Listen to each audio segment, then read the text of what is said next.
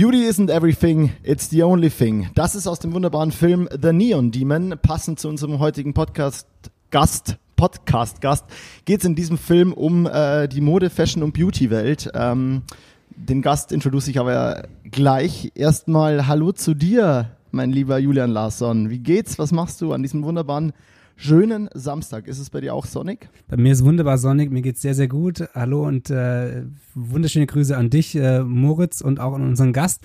Und deine Einleitung war sehr schön, sehr kompakt, äh, sehr schnell. Deswegen gebe ich direkt zurück äh, an dich, damit wir einfach loslegen können. Geil, äh, das ist so mal neues Tempo. Letztens hat das Ganze schon viel langsamer gestartet mit dem ersten Gast. Ähm, ja, nochmal ganz kurz zum Intro. Das ist ein wunderbarer Film von Nicholas Winding Refn, äh, der wunderbare Kerl, der auch Drive gemacht hat und Only God Forgives. Und an diesen komischen, weirden Film der Nieren Demon raushaut, der richtig abgefuckt ist und richtig komisch und irgendwie auch schlecht, aber irgendwie so schöne Bilder hat. Und es geht eben, wie gesagt, um diese Beauty- und Fashion-Welt und äh, ja, es ist irgendwie strange, aber er hat auf jeden Fall einen krassen Look und damit zu unserem Gast, denn der er würde, glaube ich, gut in, oder er kommt aus der Welt. Das ist der wunderbare Immo Fuchs. Hi, Immo. Hi. Auch ein bisschen strange, aber trotzdem Beauty, ne?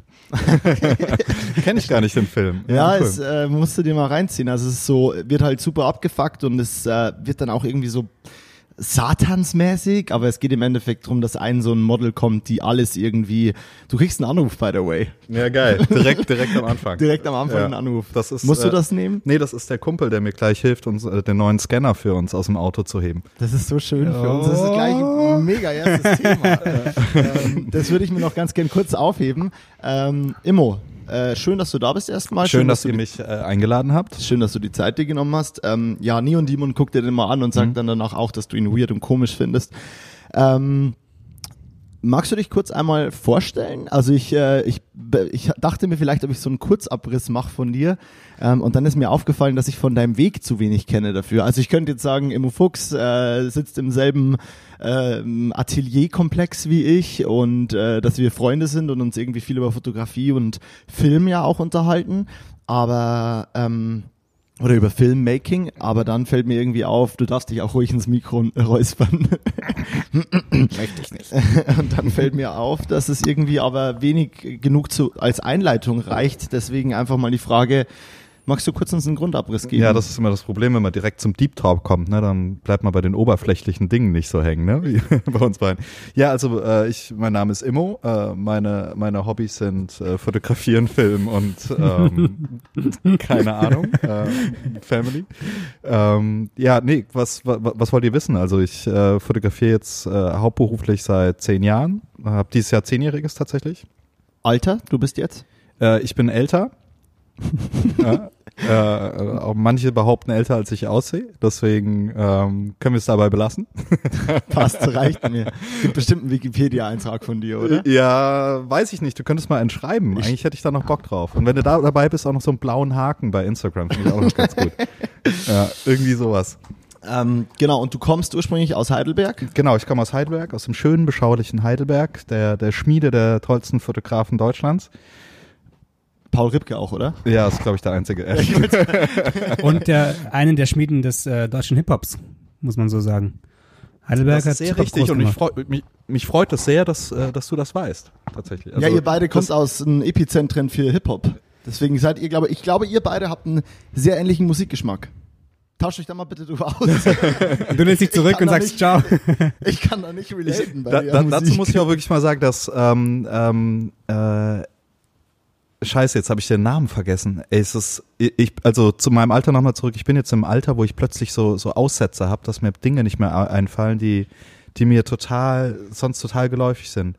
Hamburger großer Hip-Hopper, ähm, tiefe Stimme, immer dabei. Jesus. andere, andere Generation. Wie heißt er denn nochmal? Wie, wie groß? So richtig groß?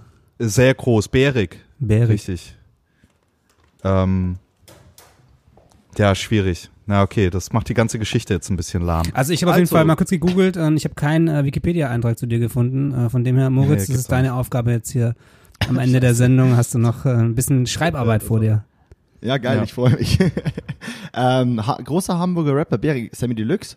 Sammy Deluxe, natürlich, danke. Boah, okay, ich dachte mir, das ist zu einfach und hab, ne? Ich bin Alter, richtig Alter. enttäuscht von euch beiden. Also Sammy Deluxe war hier genau in dem Studio, wo wir beide hier gerade sitzen und wir haben uns ein bisschen unterhalten und äh, er meinte so, ja, wo kommst du denn her? Und ich sage aus Heidelberg, wow, aus der Stadt des deutschen Hip-Hop. Sagt Sammy Deluxe aus Hamburg, weißt du, hat das, weiß das Ja. einfach, hat das, hat das, Das erkannt und so und das ist einfach, das ist einfach schön, ne? Ja, Es Torch und äh, Stieber Twins und ich fahre mit Neckar am, am Neckar lang und so. das das hast du war- auch gerade gerappt, kann das sein?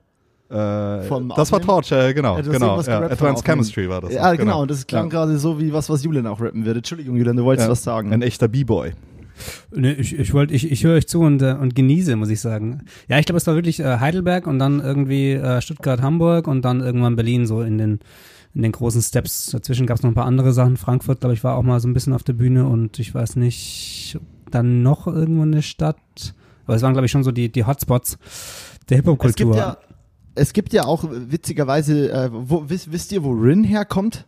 Ja. Rin ist nämlich auch ein Schwabe. Ja. Und aus dieser Stadt Bietigheim- kommen auch erst Bietigheim Bissingen.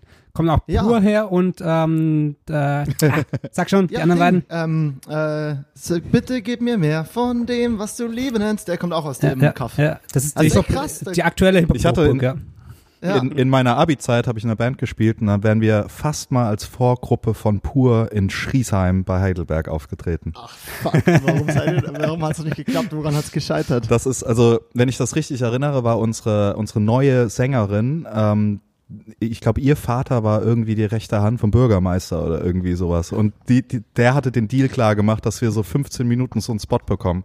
Aber wir haben irgendwie erst, keine Ahnung, vier Wochen miteinander geprobt. Und dann hat erst der Bassist gesagt, so Leute, ey, das traue ich mir nicht zu, ich bin raus. Und ich dachte so, ich traue mir das auch nicht zu, aber ich bin auf jeden Fall drin. so, und dann, dann, dann ging das halt so zwei, drei Wochen irgendwie und dann ist der eine nach dem anderen irgendwie weggebrochen. Und ich glaube, dann hat sie das mit, mit einer anderen, mit einer anderen Band ähm, da noch gemacht. Am, am Ende bin ich, äh, finde ich voll schade, weil ich glaube, das wäre einfach eine mega geile, die geilste Blamage meines Lebens gewesen und eine Geschichte, die man jetzt noch irgendwie geiler hätte erzählen können, so. Aber am Ende war ich einfach nicht da. Aber äh, am Ende warst du einfach nicht da, ne? Ja. Was, für, äh, was für Musik war das? Also war das äh, dazu passend oder einfach nur Also wir hießen, wir, wir hießen Closed Society damals. Oh, politisch auch ja, und so, oder? Mhm. Und ähm, also eigentlich geschlossene Gesellschaft, weil wir ganz oft irgendwie, wir, wir in, also in Schriesheim, in einem, in einem Ort, wo ich zur Schule gegangen bin, gab es halt so zwei, drei Kneipen und da war halt ständig irgendwie geschlossene Gesell Gesellschaft, wenn wir einen trinken gehen wollten und sind dann wieder frustriert nach Hause mit dem Sixer von der Tanke. Ja, und dann Das doch wieder am Spielplatz. Genau, also weniger politisch als als einfach gepisst auf die, Genau. auf die örtliche Gastro. so und ähm, äh, genau, so kam das und äh, nee, wir haben so ein bisschen so ein so ein so eine so ein Mix zwischen Korn, Madball und Biohazard, glaube ich, gespielt irgendwie was, so ein bisschen gesch fett. geschrabbelt und irgendwie, aber äh, Meine Mucke, nice. ich glaube, glaub, wir waren schlecht, ehrlich gesagt. Also ich, ja, ich hab, ja, wir waren schlecht. Aber geil, das hätte auf jeden Fall super als Vorbild von Pur gepasst. Mhm. Erstmal die Motherfucker die und dann komm Genau. mit mir ins Abenteuerland. ähm, ja, geil, dann, äh, dann, aber das ist ja gut, wenn die Vorband äh, sich ein bisschen abhebt, weil dann freuen sich die, das freut sich das Publikum auch ja, wirklich ja auf eben. den. Das ist äh, also, wenn ein Anheizer zu gut ist, dann ist auch scheiße. ja eben. Deswegen wären wir die perfekte Vorband gewesen auf jeden Ja, Fall. siehst du mal, ja. Ja. Danach kann man nur glänzen. Was hast du gespielt? Gitarre. Ah ja, Ja. nice. Und dann bist du irgendwann nach Köln. Genau, direkt nach dem Abi eigentlich. Ähm, ich wollte in, in Weimar, wollte ich Mediengestaltung studieren. Und, äh, Klassik. Jo, und ähm, äh, war auf einer Party von einer Freundin von mir, die ähm, ein bisschen eher irgendwie ihren Zuschlag erhalten hat von der Uni. Und ähm, äh, genau, da war ich hier auf einer Party, bin nach Hause gekommen, habe den Ablehnungsbescheid von Weimar bekommen, habe gedacht, so ja, scheiß drauf, dann ziehe ich jetzt mal nach, nach Köln. Und dann bin ich nach Köln gezogen. Warum war Köln da überhaupt auf deiner Landkarte? Äh, einfach nur, weil wir einen geilen Abend hatten, glaube ich, ein cooles Wochenende irgendwie. Und dann dachte ich ja, bevor ich jetzt hier in, in Heidelberg weiter rumsitze und ich weiß, was ich tun soll, ziehe ich jetzt erstmal nach Köln und guck, was passiert. Und wollte dann irgendwie was mit Journalismus machen. Und, Auch ähm, schon Foto interessiert damals oder journalistisch eher so aus einer redaktionellen? Ja, also Sicht. tatsächlich eher aus einer, aus einer, äh, ich wollte, ich wollte als, als Jugendlicher wollte ich immer Schriftsteller werden. Ich auch. Aber vor allen Dingen glaube ich deswegen, weil ich es immer ganz geil gefunden hätte, irgendwann mal berühmt zu sein, aber ohne dass mich jeder auf der Straße erkennt. Und Ich verstehe, was, ich verstehe, was du wenn du meinst. so, weißt, weißt du, ich meine, so, okay, Frank Schätzing erkennen die Leute schon, ne? Aber so, so sonst so Typen, weißt du, so ein Jo Nesbo, ne? Jeder kennt den Namen, aber keiner weiß, wie er aussieht. Keiner wie geil weiß, ist wie das? Und dann gehst du irgendwann hin, ähm, wie, äh, wer, wer sind Sie? Jo Nesbo. Oh, Sie sind Jo Nesbo. Das, den, den Moment wollte ich einmal in meinem Leben haben, deswegen wollte ich gerne Schriftsteller werden, glaube ich. Aber Hab aber nie geschrieben. Man muss ja ehrlich sagen, Podcaster sind ja eigentlich die modernen Schriftsteller, was das angeht, oder? Außer sie machen es so Ja, intelligent wie wir und filmen sich selber noch dabei. Aber ansonsten, jeder kennt die Stimme, keiner kennt das Gesicht. Das stimmt, ja. Und im Falle von dem Schriftsteller nicht mal mehr die Stimme, ne? Äh, sondern einfach Ja. tatsächlich nur, nur das Ja. geschriebene Wort. Ähm, Aber so viel zu meinem Narzissmus. aber eigentlich ganz interessant, weil ich finde, als Fotograf ist es ähnlich. Könnte, ja, aber war Gott sei Dank dann nicht mehr die Motivation, Fotograf zu werden, weil ich berühmt werden wollte. Das war eher so der Wunsch eines 16-Jährigen. ähm, nee, ich habe schon immer super gern fotografiert. Äh, mein, mein Vater hatte alle möglichen äh, Sachen zu Hause rumliegen, immer irgendwelche ähm, äh, irgendwelche auseinandergebauten Teile in irgendwelchen Schubladen und so. Und ähm, damit habe ich halt wahnsinnig viel gespielt schon als Vierjähriger irgendwie. Und Also Foto, Fo äh, Fotoapparatteile. ja, so Fotoapparatteile, genau. So irgendwie eine kaputte Linse oder sowas, wo dann diese, diese Lamellen irgendwie sich zusammenziehen konnten, wieder auseinander, fand ich mega geil. Irgendwelche Lederetuis und so, dieser Geruch von altem Leder, der irgendwie seit zehn Jahren im Keller liegt und so, den habe ich immer noch in der Nase davon und so. Das äh, fand ich halt irgendwie immer ziemlich geil. Irgendwann hatte ich dann auch mal so eine, ein Freund von mir hatte dann so ein, so ein Camcorder, ähm, wo man verschiedene Effekte einstellen konnte, da hatten wir so eigene Filmchen gedreht und so. Und äh, irgendwann hatte ich so eine kleine Digitalkamera, das war alles ganz geil, aber richtig angefangen hat es tatsächlich erst danach im Studium, als ich ähm, äh, äh, am Anfang des Studiums nach nach dem, nach dem Abi, ähm, als ich nach Köln gezogen war, dann habe ich so angefangen, mal hier und da zu assistieren, Fotografen getroffen, denen dann viel über die Schulter geschaut und so. Und dann habe ich so im ersten, zweiten Semester so Feuer gefangen und ähm, äh, habe dann relativ, kam relativ schnell so ans Arbeiten irgendwie so neben, neben, neben dem Studium und Co. und habe, äh, keine Ahnung, immer wenn ich CSI Miami war, da glaube ich neu irgendwie im Fernsehen. Und äh, dann habe ich so alle Foren durchgeguckt, wie wird der Look gemacht, wie sieht das aus und habe das versucht mit meinen eigenen Fotos nachzumachen, so Crap halt irgendwie, ne? Ja, ja. Fand ich aber geil. Ich hab, äh, ich war nur noch irgendwie in, in, in der Fotowelt und äh, Geil. nicht mehr so sehr in meinem Studium, aber ähm, was Kenn soll's. ich. Kennt Julian auch. ja, ein bisschen, ein bisschen. Was war dein Studium? Du, du das hattest du, glaube ich, noch nicht gesagt. Ist es dann trotzdem Nee, also irgendwas ich- Medientechnisches geworden oder die Nee, Journalismus? nee, gar nicht. Ich habe dann, ich habe dann äh, Maschinenbau. Volkswirtschaft studiert. Maschinenbau, genau. IT. Nee, ich habe dann, äh, ich habe Volkswirtschaft studiert, ähm, weil ich dann dachte, okay, wenn ich, äh, ich habe dann versucht, so Volontariate zu bekommen oder irgendwie äh, so im, im Journalismus irgendwas zu werden. Und das hat irgendwie alles nicht so richtig geklappt und irgendwie hatte ich auch so ein bisschen das Feedback aus der Branche, ey, du kannst jetzt nicht irgendwie mit 20 denken, du könntest jetzt hier irgendwie den Quereinstieg machen. Wir sind alle, seit wir 14 sind, irgendwie in den Zeitungen angestellt äh, für 12 Cent die, die Zeile oder so. Ähm, äh, dann habe ich gedacht, okay, dann studiere ich jetzt wenigstens irgendwas, was, wo, wo, wo man nachher dann irgendwie als, weißt du, als Volkswirt dann vielleicht über volkswirtschaftliche Themen schreiben kann. Ähm, hat sich ziemlich schnell erledigt, also so der, der, der Wunsch dann irgendwie noch Journalist zu werden, eigentlich als ich das erste Mal eine Kamera dann in der Hand hatte, wirklich und äh, Was fotografiert habe. Kamera? Meine erste, also meine erste Kamera, die ich mir gekauft habe, war eine Canon A1. Also noch analog. Ja, ja, klar, noch analog. Ja, ja. Das ist, äh, also als ich angefangen habe, gab es gerade von Nikon die D, D, D100 oder so. Das war die Oder digitale. DH oder, oh, weiß ich gar nicht mehr. Ja, genau. Also es war, ich war, es ist schon eine Weile her. Also du hast tatsächlich noch analog gestartet. Ich habe analog gestartet, genau. Ich habe mir dann ein Labor eingerichtet, äh, erst in meinem WG-Zimmer in, in, in Köln und dann bei meiner Mutter, weil die einen größeren Keller hatte. Ähm, dann bin ich äh, zum Wohle meiner Mutter immer äh, regelmäßig nach, nach Heidelge- Heidelberg gefahren. Zum Unwohle meiner Mutter hat sie mich dann aber da nie gesehen, weil ich dann zwölf Stunden einfach im Keller war und äh, dann nur zum Essen hochgekommen bin. das war dann auch wieder nicht mehr so cool. Aber Dann genau. Dann beschwert Ja, uns, ja, was aber- Falsches zu essen gab wahrscheinlich. Ey, ich wollte genau. was anderes. Ja, bis dahin hatte ich immer Schon für meine Mutter gekocht, wenn ich da war. Äh, so und ähm, genau, und das hat dann auch aufgehört. Deswegen, äh, das war dann irgendwie nicht so geil. Nee, genau, ich hatte erst die Canon A1, dann habe ich äh, auf, bin ich auf Nikon gewechselt relativ schnell zur F3.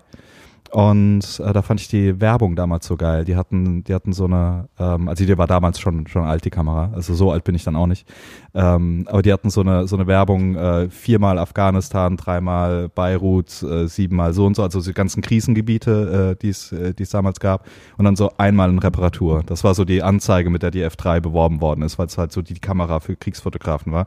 Und ich hatte damals War Photographer gesehen mit James Nachtway und fand das dann einfach sehr geil und musste dann diese F3 auch haben. Und ähm, genau. Und so bin ich dann dazu gekommen. Meine erste digitale war dann eine D200 von Nikon tatsächlich.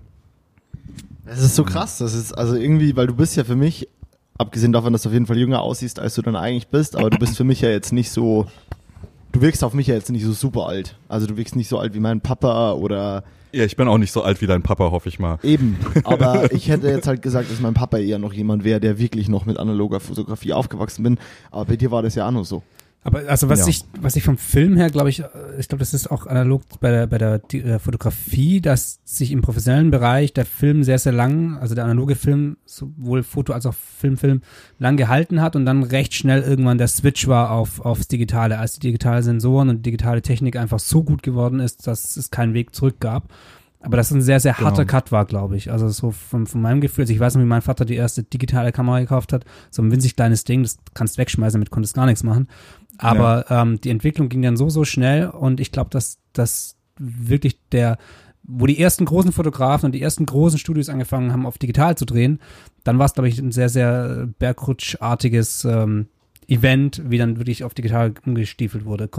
Hast du das so, so empfunden auch, wie ich mir das gerade Ja, zusammenreime und so wie ich ja, das noch ich meine, ich mein, war, war damals ja komplett branchenfremd so, ne? Ich war Ja. auch einfach nur ein Typ, der äh, es geil fand, irgendwie zu fotografieren und ähm, hatte gar nicht so einen richtigen Plan, was da eigentlich draußen passiert und was die Leute machen und so. Ähm, aber ja, das äh, am, am Anfang hat da kaum einer drüber geredet, da wusste ich, dass es das gibt. Aber das war halt auch unerschwinglich, also für, für Normalsterbliche irgendwie eine Digitalkamera zu haben, die auch was kann, so, ne? Ja. Und ähm, genau, aber es war dann, ich ärgere mich bis heute, dass ich die F3 tatsächlich dann verkauft habe, äh, mit zwei, drei Objektiven dazu, um mir meine erste digitale zu kaufen, weil ähm, ich dachte, das ist der neue Scheiß und das ist das, was ich mein Leben lang brauche und sonst nichts anderes. Und Jetzt, jagt, die- jetzt jagen alle eine F3 hinterher. Ja. Eine F5. ja, aber ich, so. ich hätte die so gerne noch, ja. Ich habe noch so eine, ich habe mir ja eine Nikon F300 oder sowas geholt, Mhm. so mehr so ein Ja, ja, genau. Konsumer-Ding. Ja. Die habe ich immer noch, äh, die, die liebe ich auch so, aber die wird bei mir seit Abbau wieder verkauft. Aber die F3 ist schon so ein, weil Ja, wie du eben sagst, das ist äh, jo, da, äh, Ding, äh, Jonas, ähm, ah, ah, hilf mir doch, Julian, Jonas. Sammy Deluxe. und, unser Jonas, äh, Schwäbisch Hall Jonas, äh, Ja, Reinhuber. Jonas Reinhuber, sorry Jonas. Äh, der hat immer von dieser F3 geschwärmt. Der wollte immer eine F3. Das ist geil mit dem Motor drunter, ey, da kannst du auch dich mit, mit verteidigen, weil, weil das Ding einfach so schwer und brutal und, also, Okay, äh, Film ist draußen, Kamera leer, Krieg eskaliert. Genau, Schmeiß bam. die F3. Die Reparatur war wahrscheinlich deswegen auch. Diese eine Reparatur in der Werbung Ja, war einfach nur so ein, genau.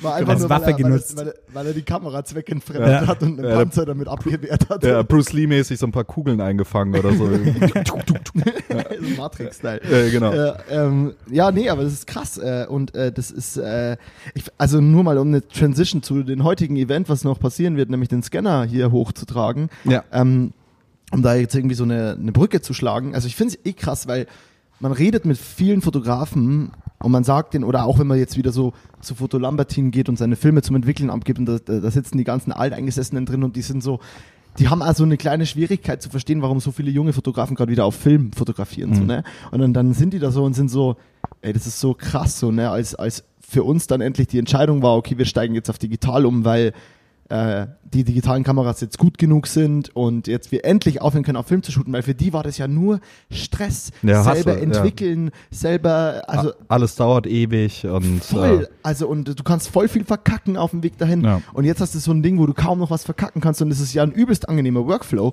äh, und, und die tun sich teilweise voll schwer zu verstehen, dass so viele Jugendliche sich oder was heißt Jugendliche, aber jüngere Fotografinnen sich gerade ihre Authentizität so wieder über analoge Fotografie holen. So, ähm, und du machst es ja gerade auch und hast Ja. jetzt einen fetten Scanner gekauft, den wir hoffentlich heute noch hochtragen. Aber äh, was ist denn da dein Beweggrund? Wie, wie geht's bei dir?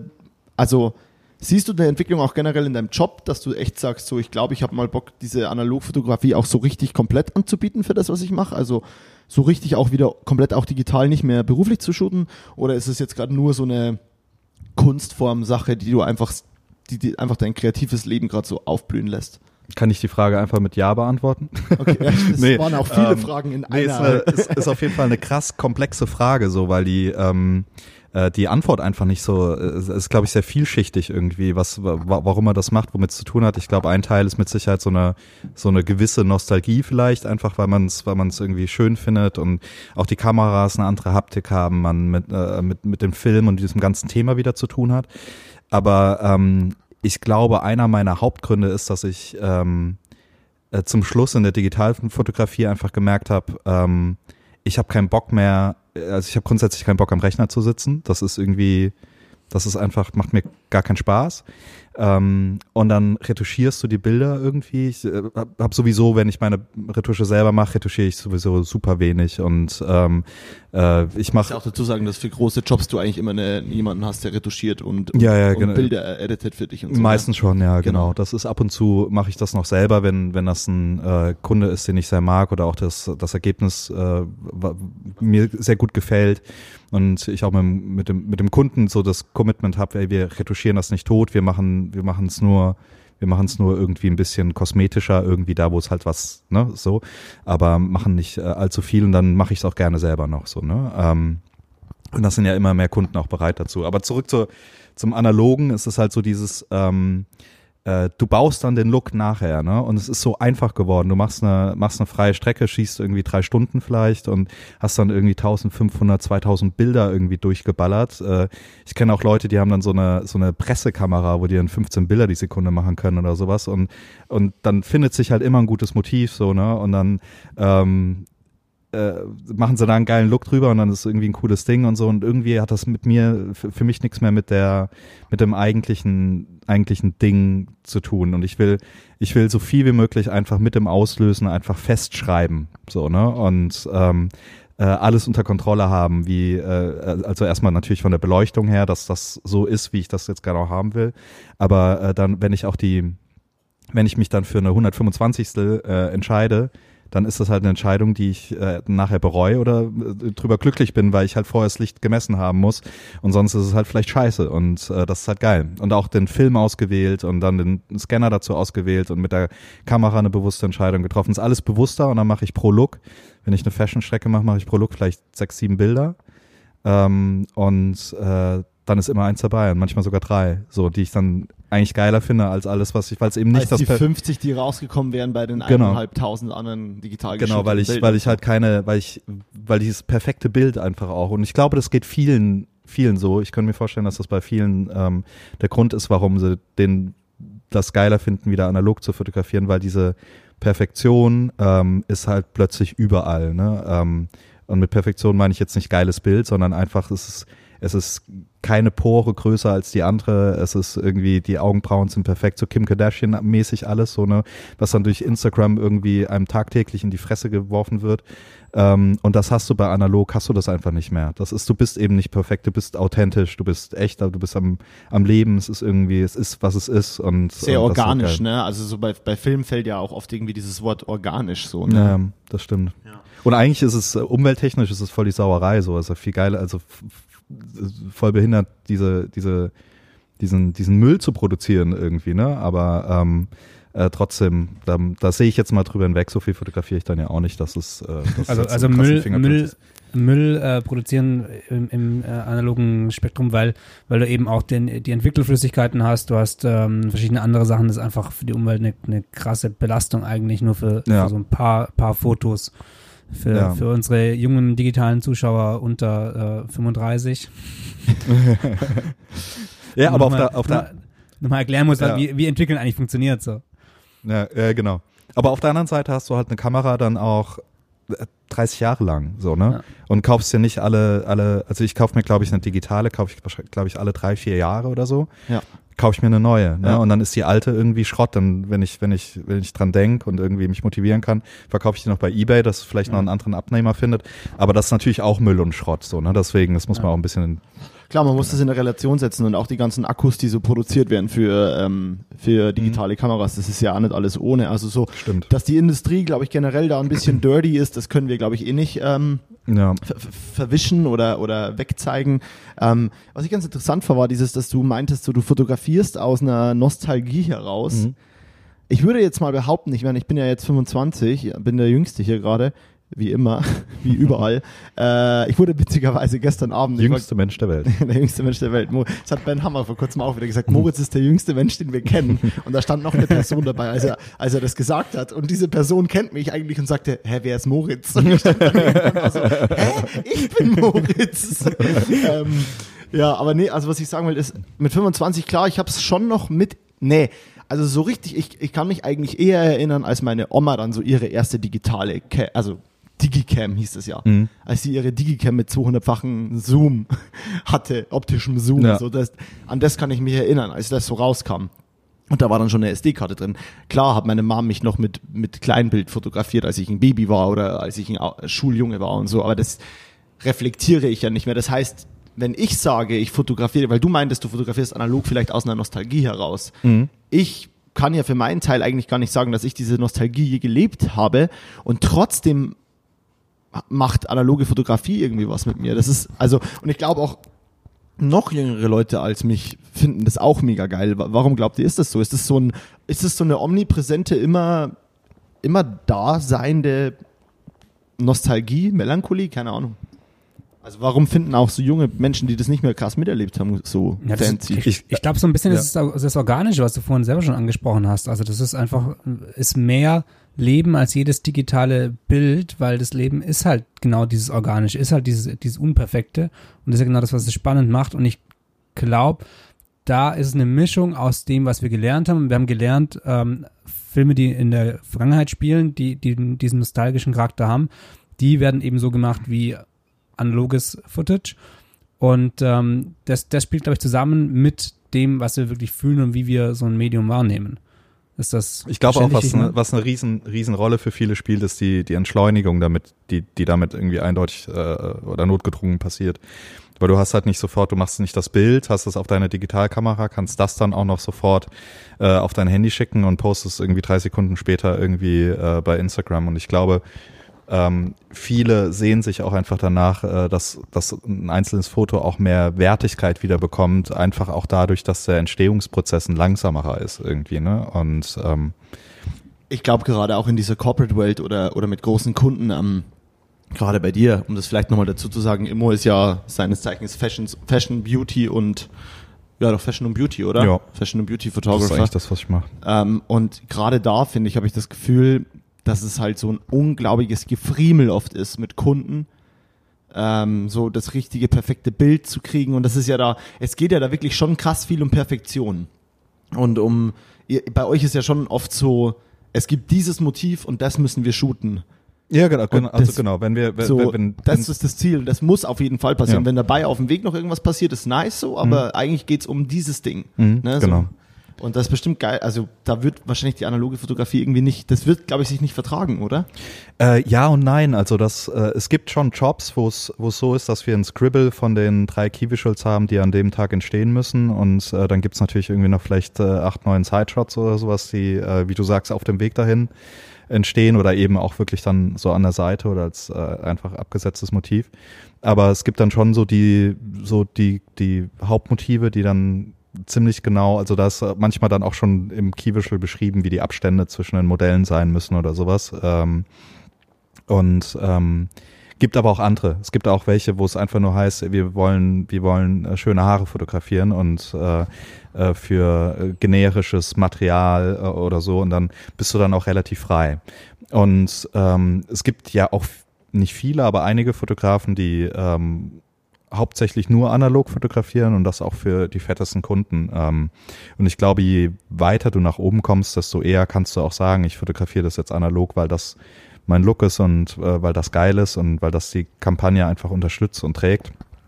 Und da würden auch viele mitmachen. Ähm, was ich für, für mich ähm, funktioniert es bisher eher so, dass ich, dass ich ähm, ähm, eher nochmal so Sideshots analog mitnehmen, wenn ich, wenn ich auf Produktion bin. Und ähm, aber es ist bisher noch nicht so, dass das dann, auch weil die Geschwindigkeit eine andere ist. Ne? Also das meistens, ich bin auf dem Job, die nehmen direkt die Festplatte mit, die Agentur, und manchmal sehe ich dann gar nicht mehr, äh, was daraus wird. Äh, oder das muss dann direkt schon in die Lito und äh, ge, ge, ge retuschiert und gedruckt werden, weil die Abgabe so kurzfristig ist und so. Ähm, da habe ich den Film noch nicht entwickelt, so, ne? Und ähm, äh, deswegen, aber für meine freien Arbeiten und Editorials, das mache ich alles jetzt auch 100 Prozent ähm, äh, analog. Da war ich vorher immer so hybrid, habe ich vor zwei Jahren ab, angefangen, ähm, immer mal so, so meine kleine Mamiya noch zu zucken, äh, äh, meine kleine Miu, genau, meine kleine, genau. Meine, ja, genau. Und äh, da ist dann auch das Bild entstanden, wo, worunter wir gerade sitzen hier, Mo. Es ist so krass, ne? Das ist ein Bild, da, da, da hätte ich, weil ich ja auch inspiriert durch Immo und durch Ben Contax T2, äh, G2-Shooter mhm. wurde. Und das ist ja so ein Bild, wo ich, also ich, erstens mal liebe ich dieses Bild. Äh, ich bin ja eh dafür, dass wir ein, zwei Arbeiten von dir auf dem Montags bis auf dem Instagram-Account posten dürfen. Deswegen, vielleicht hast du das Bild ja irgendwo noch rumliegen. Ja, ja das könnte Würde gut zur Folge passen. Ja. Aber das ist ja so ein Zeichen für wie Film funktionieren kann. Dieses Bild ist so krass fett, es lebt so heftig und es wirkt auch so inszeniert und so on point gemacht. Also klar, es wirkt wie ein Snapshot, aber mhm. es wirkt wie eine große Produktion, weil alles stimmt. Und wenn du das anguckst, sagst du so, ja, da ist voll, steckt voll viel drin. Und dann, wenn du dir anguckst, wie klein ja, die Kamera scheiß ist, Point and Shoot Kamera. Scheiß Point and Shoot, die da ja. halt den, wo der Fokus am Model vorbei liegt und dann noch irgendwie ins Gesicht geblitzt und das ganze Bild lebt aber so krass und man denkt sich, das ist auf jeden Fall mit der Kontext gemacht, aber es ist ja völlig egal, weil es kommt ja nur auf den Film, der drin an, liegt, irgendwie auch an. Ja, und auch auf dem Glas eigentlich, durch das du fotografierst, das hat schon was. Aber es ist, Klar, äh, aber, aber was, was, was das eben sagt, es geht eben nicht um, um ähm, das ist genau der Geist, den ich so geil finde. Es geht nämlich eben, eben gerade nicht um die geile Perfektion, es geht nicht um das perfekte Glas, es geht nicht um äh, Abblende zwei chromatische Aberrationen und diese ganze Technikgeschissel, sondern es geht wieder um Fotografie und ähm, und äh, das ist dann für mich so ein, für, äh, nur für mich ganz privat ist es einfach für, immer so der Reminder, das ist das, was ich machen will. Das ist das, worüber ich mich freuen will, weil ich mich über ana meine analogen Bilder einfach wieder freuen kann. Und das kann ich über meine digitalen nicht mehr so. Und deswegen, ähm, oder nicht mehr so. Und deswegen ist das, ist das einfach so. Ist auf jeden Fall ein Top-Bild. ja, du ich, ich, ich, keine Ahnung, von was wir reden. Genau, ich sehe das Bild nämlich nicht. Ich sehe nämlich nur die Treppe hinten und ich dachte gerade, so müssen sich wahrscheinlich die Zuhörer auch fühlen, ähm, die das ja hören, aber genauso wenig sehen. Also von dem her ähm, Entschuldigung. habe ich gerade die ganze Zeit schon ein Grinsen im Gesicht, weil ähm, das so ein bisschen im, im eigenen Podcast Zuhörer da sein, was, was voll gut ist. Ähm, ja, aber wenn, wenn ihr das echt postet oder wenn, wenn äh, Mo als Instagram-Beauftragter das irgendwie rausballert, dann können das ja auch alle ja, der Mo macht das dann auch auf meinem Wikipedia-Account als ja. genau, als genau, Titel genau, als, als Referenz ja. und als Auftritte ähm, unter deinem Namen ist natürlich als als erster Auftritt äh, montags bis auf den Gast. Genau. genau. äh, Einzelnachweise, ganz, ganz genau. wichtig, montags besoffen ja. Gast. Ja, das ja. Ist, du, das hier, du wolltest zwar nicht berühmt werden als Fotograf, aber jetzt nach der Folge hier, sorry, sorry, Immo, jetzt bist du in der Maschinerie. Ähm, ich würde einfach mal kurz äh, ähm, fragen, ob Julian das Bild bekommen hat. Äh, genau, weil ich, ja. genau, du verstehst, glaube ich, was wir meinen und an alle Zuhörer. Das ist ja gut, dass die das nicht sehen, weil ich will die ja damit auch mal auf unseren Instagram-Account bringen. So, darum geht's ja auch ein bisschen, dass die jetzt sich so krass fragen, um welches Bild das hier geht. www.immofuchs.eu ich wollte es gerade sagen. slash, in, in, slash Kapstadt. Slash. genau. In meiner, in meiner Vorbereitung habe ich, hab ich ja. das Bild natürlich schon gesehen. Hast du, ne? Ich, ich habe mich ja vorbereitet, natürlich. Klar. Ja, dann bin ich jetzt mal gespannt. Ich gebe zu dir. Ah nee, ich meine, ich habe das Bild also gesehen, also ich, im, äh, ich kurz äh, Website, zack, boom, okay, alles klar.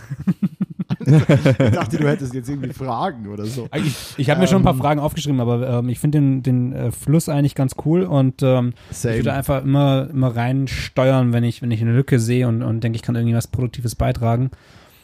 Aber jetzt mal auf halbem Weg gefragt, wie ist es denn für dich so auf der anderen Seite zu sitzen? War ja letztes Mal ich. Das ist ja ah. funny, weil mhm. eigentlich ist es, also beim letzten Gast, äh, Erik, Jan Erik ist in Berlin, wo eigentlich auch Julian lebt. Und dann waren die beiden im Gast und ich war der Externe. Und Julian hat in dem Podcast kam auf jeden Fall nicht so viel zu Wort. Äh, aber das liegt ja natürlich auch daran, dass ich immer so viel rede.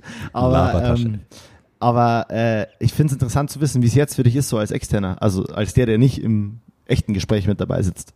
Also ich, ich habe es ähm, nicht mehr nicht mehr genau auf dem Schirm, wie viel ich wirklich zu Wort kam, aber ich hatte nicht das Gefühl, dass ich wenig zu Wort kam. Es war nur eine andere eine andere Situation aufgrund des des ähm, Hosts-Daseins, so, dass du den Gast irgendwie bei dir hast und mit dem direkt äh, face-to-face -face kommunizieren musst. Ähm, jetzt so finde ich es finde ich eigentlich auch ganz schön. Ähm, ich schaue euch beiden zu und äh, finde den, find den Fluss gut und wenn ich irgendwas äh, Witziges hab, dann, dann, dann lächle ich vor mich hin oder ich werf's mal rein. Aber äh, ja. ja, wir sind so jetzt Flow, langsam cool. in diesem Jahr auch an, an äh, Zoom-Calls gewöhnt und Stimmt. Ähm, ja. Ja. Das alles. Fuck, und so. ich dachte, das Thema kommt einmal nicht auf in der Folge, diese Corona-Scheiße. Ich weiß nicht, von was du sprichst. Ich, keine Ahnung, ich leugne.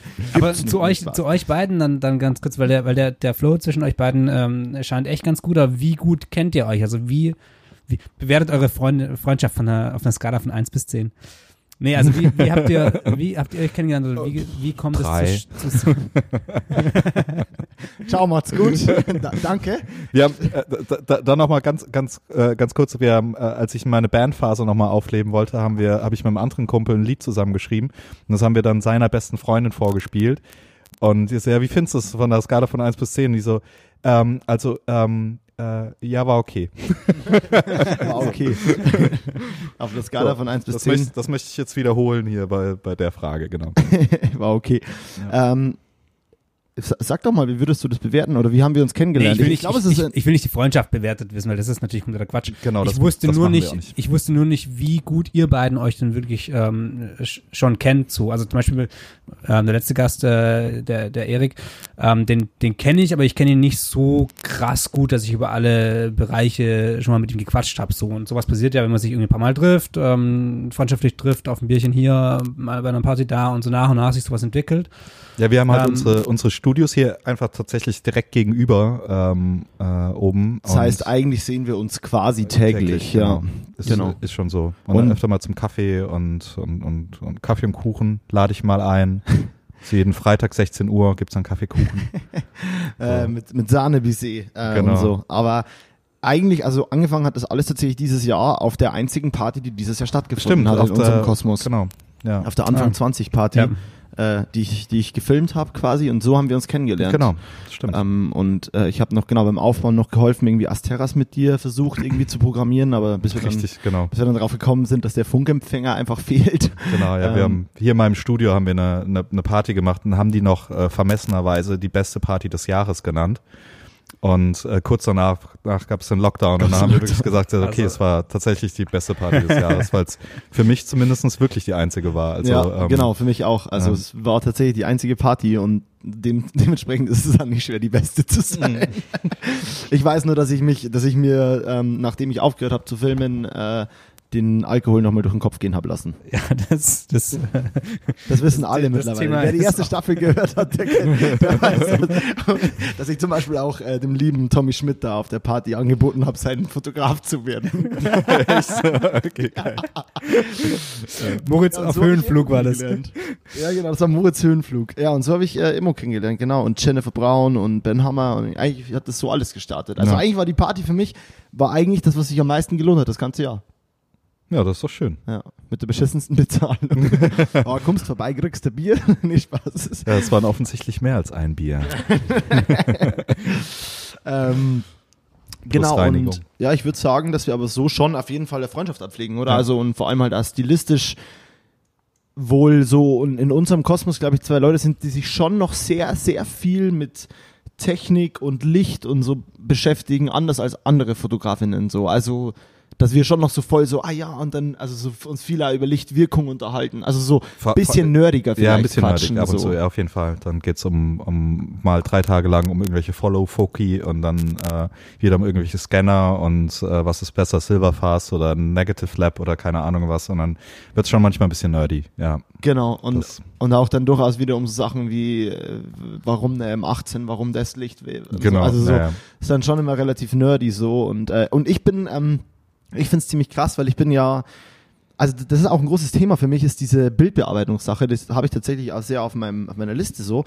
Aber, weil du hast ja eine, du hast ja manchmal eine Editorin, ne? Also die so deinen Bildlook dann auch macht. Mhm. Und ich finde es immer wieder krass, so ich frage mich, wie viel Retusche dazu geht, aber die Bild, also das war für mich ja schon so, als ich angefangen habe zu fotografieren, habe ich mich immer gefragt, wie kriegen es so große Fotografinnen hin, dass Bilder so krass hochwertig aussehen und so besonders? Also jetzt haben sie ja auch schon digital, äh, analog hingekriegt und jetzt digital ja noch viel mehr. Und ich denke mir halt, es ist nicht nur eine Retusche-Sache. Nee, auf, um Gottes Willen, das wäre das wär furchtbar, glaube ich, wenn das, wenn das so wäre. Und was ich halt noch als Ergänzung bei deinen Bildern, bei den digitalen so liebe, ist, dass es halt keinen Analog-Look hat. Weil ich ja. bin, ich zum Beispiel bin so, ich kann gefühlt nur analog meine Bilder editen. Ich, mhm. ich muss da Grain draufhauen und ich muss, ich kann es mir auch gar nicht anders vorstellen und ich wüsste gar nicht, wie ich an die Farben rangehe. Und das ist so, ich verstehe diesen Entstehungsprozess nicht ganz und ich mache mir, glaube ich, gefühlt zu oft meine Bilder selber kaputt. Ja, äh, äh also das, das wollte ich, das wollte ich auch nie. Also ich habe, äh, ich vorhin schon kurz erwähnt, ich habe eigentlich ähm, ähm, ich, ich mache kaum, ich baue kaum Look. Also ich ähm, mache so ein bisschen Gradationskurve, ich ziehe ein bisschen die Lichter und die Schatten und die, also ich, ich korrigiere quasi die Belichtung und die Kontraste. Ähm, und klar, Farbstiche irgendwie raus. Und ansonsten ist es aber, ist es das, was es ist. Ich fange jetzt nicht an, irgendwie in die, in die Schatten noch grün rein zu äh, reinzunehmen oder sowas. Das, das, das will ich einfach nicht. Ich will, ich will, dass das Foto für sich spricht und da nicht, äh, wenn ich da grün in den Schatten haben will, dann will ich das mit dem Licht lösen und nicht mit dem, mit dem Look nachher, ähm, den ich im, äh, äh in Capture oder in Photoshop irgendwie äh, dazu baue. Und äh, deswegen habe ich da immer einen sehr cleanen Look, der mich dann irgendwann auch ein bisschen äh, genervt hat. Aber die Hochwertigkeit, ich glaube, da unterschätzen wir Fotografen auch unsere Wichtigkeit manchmal im Entstehungsprozess äh, bei Bildern äh, sehr, weil es ist halt einfach ein krasses Teamwork zwischen Stylist, Haare, Make-up, vor allen Dingen das Model, äh, die Klamotten, die sie trägt äh, und auch das Setting, in dem man sich dann bewegt. Ähm, und als Fotograf ist es dann vielleicht die Aufgabe, all das so zu kombinieren und zusammenzuführen, dass man eben, also mein, meine größte Challenge immer ist, mit den besten, bestmöglichen Leuten zu arbeiten irgendwie. Da, da das ist so eigentlich meine große Herausforderung, um, um äh, fotografisch weiterzukommen. Äh, weil wenn ich nicht mit dem besten Stylisten arbeite, mache ich definitiv nicht das beste Bild und krieg's nicht ins beste Magazin und dadurch kriege ich nicht den besten Kunden. Das ist so das, äh, das, das Ding, wie es eigentlich läuft. Und ähm, äh, ja, und am Ende drückt man da auf den Auslöser. Und manchmal ist es auch so, dass äh, dann irgendjemand im Team äh, so mit seinem Handy ein Foto macht, dann denke ich mir, eigentlich geiler, können wir auch in die Strecke reinnehmen, so, ne? Weil es halt, ähm, ja, es ist ein, ist ein Bestandteil, das Foto zu machen am Ende, aber ähm, es ist halt auch wirklich einfach nur ein Bestandteil will ich nicht in Prozentgraden ausdrücken und so, das variiert, glaube ich, auch von Mal zu Mal. Aber es geht halt einfach ums, ums Ganze so, ne? Und das macht die Hochwertigkeit dann aus. Es, es, man sieht das schon, ob man jetzt einen Pries von Notensacko anhat oder irgendwie eins von C&A oder H&M. Nichts gegen C&A und H&M, äh, sind auch ganz liebe Kunden und so, aber ähm, äh, so. Du meinst auch allein vom, vom Fabrikat her und so. Und genau, vom, vom Schnitt her. Das ist, wenn, wenn, wenn das, ich habe ich hab neulich eine freie Arbeit gemacht, wo ich, äh, wo ich selber ein bisschen Styling äh, geshoppt habe. Ähm, und dachte, ach komm, ein Look wäre noch geil. Und dann habe ich, äh, ich hatte halt Dries von Noten und Balenciaga irgendwie so dann hier im Studio, ähm, was halt einfach geil ist. Und dann dachte ich, ach komm, so ein Oversize-Sakko wäre noch ganz geil und habe bei Zalando irgendwas bestellt. Und das, das habe ich gar nicht mehr aus dem Karton genommen. Das, also wie das, wie das schon ankommt, wie das aussieht, wie so, das ist einfach eine, ist einfach eine andere Welt. Das muss man einfach sagen. Die kosten nicht umsonst 1000 Euro, so ein Ding von, von was weiß ich. Ähm ja, voll, es ist wie mit diesen Hintergründen auch. Mit diesen Fotohintergründen, diesen teuren da. Ja, ja, stimmt, dieses Schmiedlis, ne? Aber, ist Aber ja gibt auch ja nur, ist auch nur eine Papier oder eine Flagge, die mir hinten reinhängt und man denkt sich so, naja, gut, und am Ende wird es halt fotografiert, ob man, es ist ja eigentlich egal, was ich da anmal, aber es ist halt eben nicht egal, wie das Licht davon reflektiert und wie es aussieht. Und so ähnlich ist es ja mit teuren Materialien auch so. Also ja, ich glaube, die waren einfach nur die ersten. Es gibt ja auch ganz eine ganz tolle, die Ilka Grünberg in, in Berlin, die malt auch wahnsinnig viele Hintergründe. Das macht die auch äh, sehr, sehr geil und äh, vermietet die auch oder verkauft die, glaube ich, auch. Ähm, das weiß ich gar nicht genau. Ähm, das, da muss man nicht diese Schmiedlis nehmen. Ich glaube, die kommen aus New York und ähm, waren, glaube ich, so die, wo dann ähm, äh, Annie Liebowitz irgendwie viel vorfotografiert hat oder was weiß, was weiß ich, wer da der Erste war. Ähm, und deswegen waren die dann irgendwie beliebt und kosten irgendwie 3000 Euro das Stück oder sowas und im Rent irgendwie 180 oder irgendwie so. Ist schon teuer irgendwie, ne? Ähm, und ja. Absolut. Ähm, was ist das, von was habt ihr gerade gesprochen? Also das ist ein Thema, das ihr wahrscheinlich schon mal irgendwann äh, im Zweiergespräch quasi. Es, es, es, gibt, es, es, gibt so klassische Porträthintergründe. Das sind so, sind so gemalte Hintergründe auf Canvas, also auf, ja. so, auf so Leinwand. Ja. Ähm, und äh, die, die haben halt äh, unterschiedliche Farben und Formen und äh, Strukturen ähm, und so weiter. Und die kann man, kann man halt leihen und die sind halt, werden ganz oft benutzt irgendwie in ähm, im, ähm, vor allen Dingen früher, würde ich sagen. Ich finde die ein bisschen altbacken tatsächlich sogar. Ja. Ähm, aber Dann manchmal ist das auch geil. Weiß ich, was ihr, was ihr meint. Ja. Genau, die sind auch oft so dieses fast so ein bisschen wolkenmäßig aussehen. Ja, ja, genau. Also die ja. einfach so eine Struktur haben. Strukturtapete. Strukturtapete, genau. Ähm, und ja, das ist halt interessant, so, äh, da, äh, wie, wie sind wir darauf eigentlich gekommen? Tja, weil den Mo alles interessiert. Nun zu dir. Zurück ins Studio. okay, aber wie, ähm, wie, kommst du denn dann an deine, an deine Kunden? Also wie kommst du an, an die Leute, die dich dann hier haben wollen für deine Fashion- und Editorial-Jobs? Äh, das ist eine sehr gute Frage. Das ähm, äh, weiß ich ehrlich gesagt gar nicht. Also ich weiß es so im Einzelnen dann irgendwie, lässt sich das manchmal so nachverfolgen. Aber das ist die, die Wege des Herrn sind unergründlich und vielfältig irgendwie. Ne? Also Gott hat mir Douglas als Kunden geschenkt. ja. Nein, es ist, es ist tatsächlich irgendwie, äh, ich bin auch ganz oft so, dass es irgendwie so, so ein paar Wochen gar nicht läuft und ich sitze da und denke mir, okay, ich bin einfach jetzt am Ende meiner Karriere und das war's. So, äh, wir sitzen in Bars und äh, wir waren mal Stars.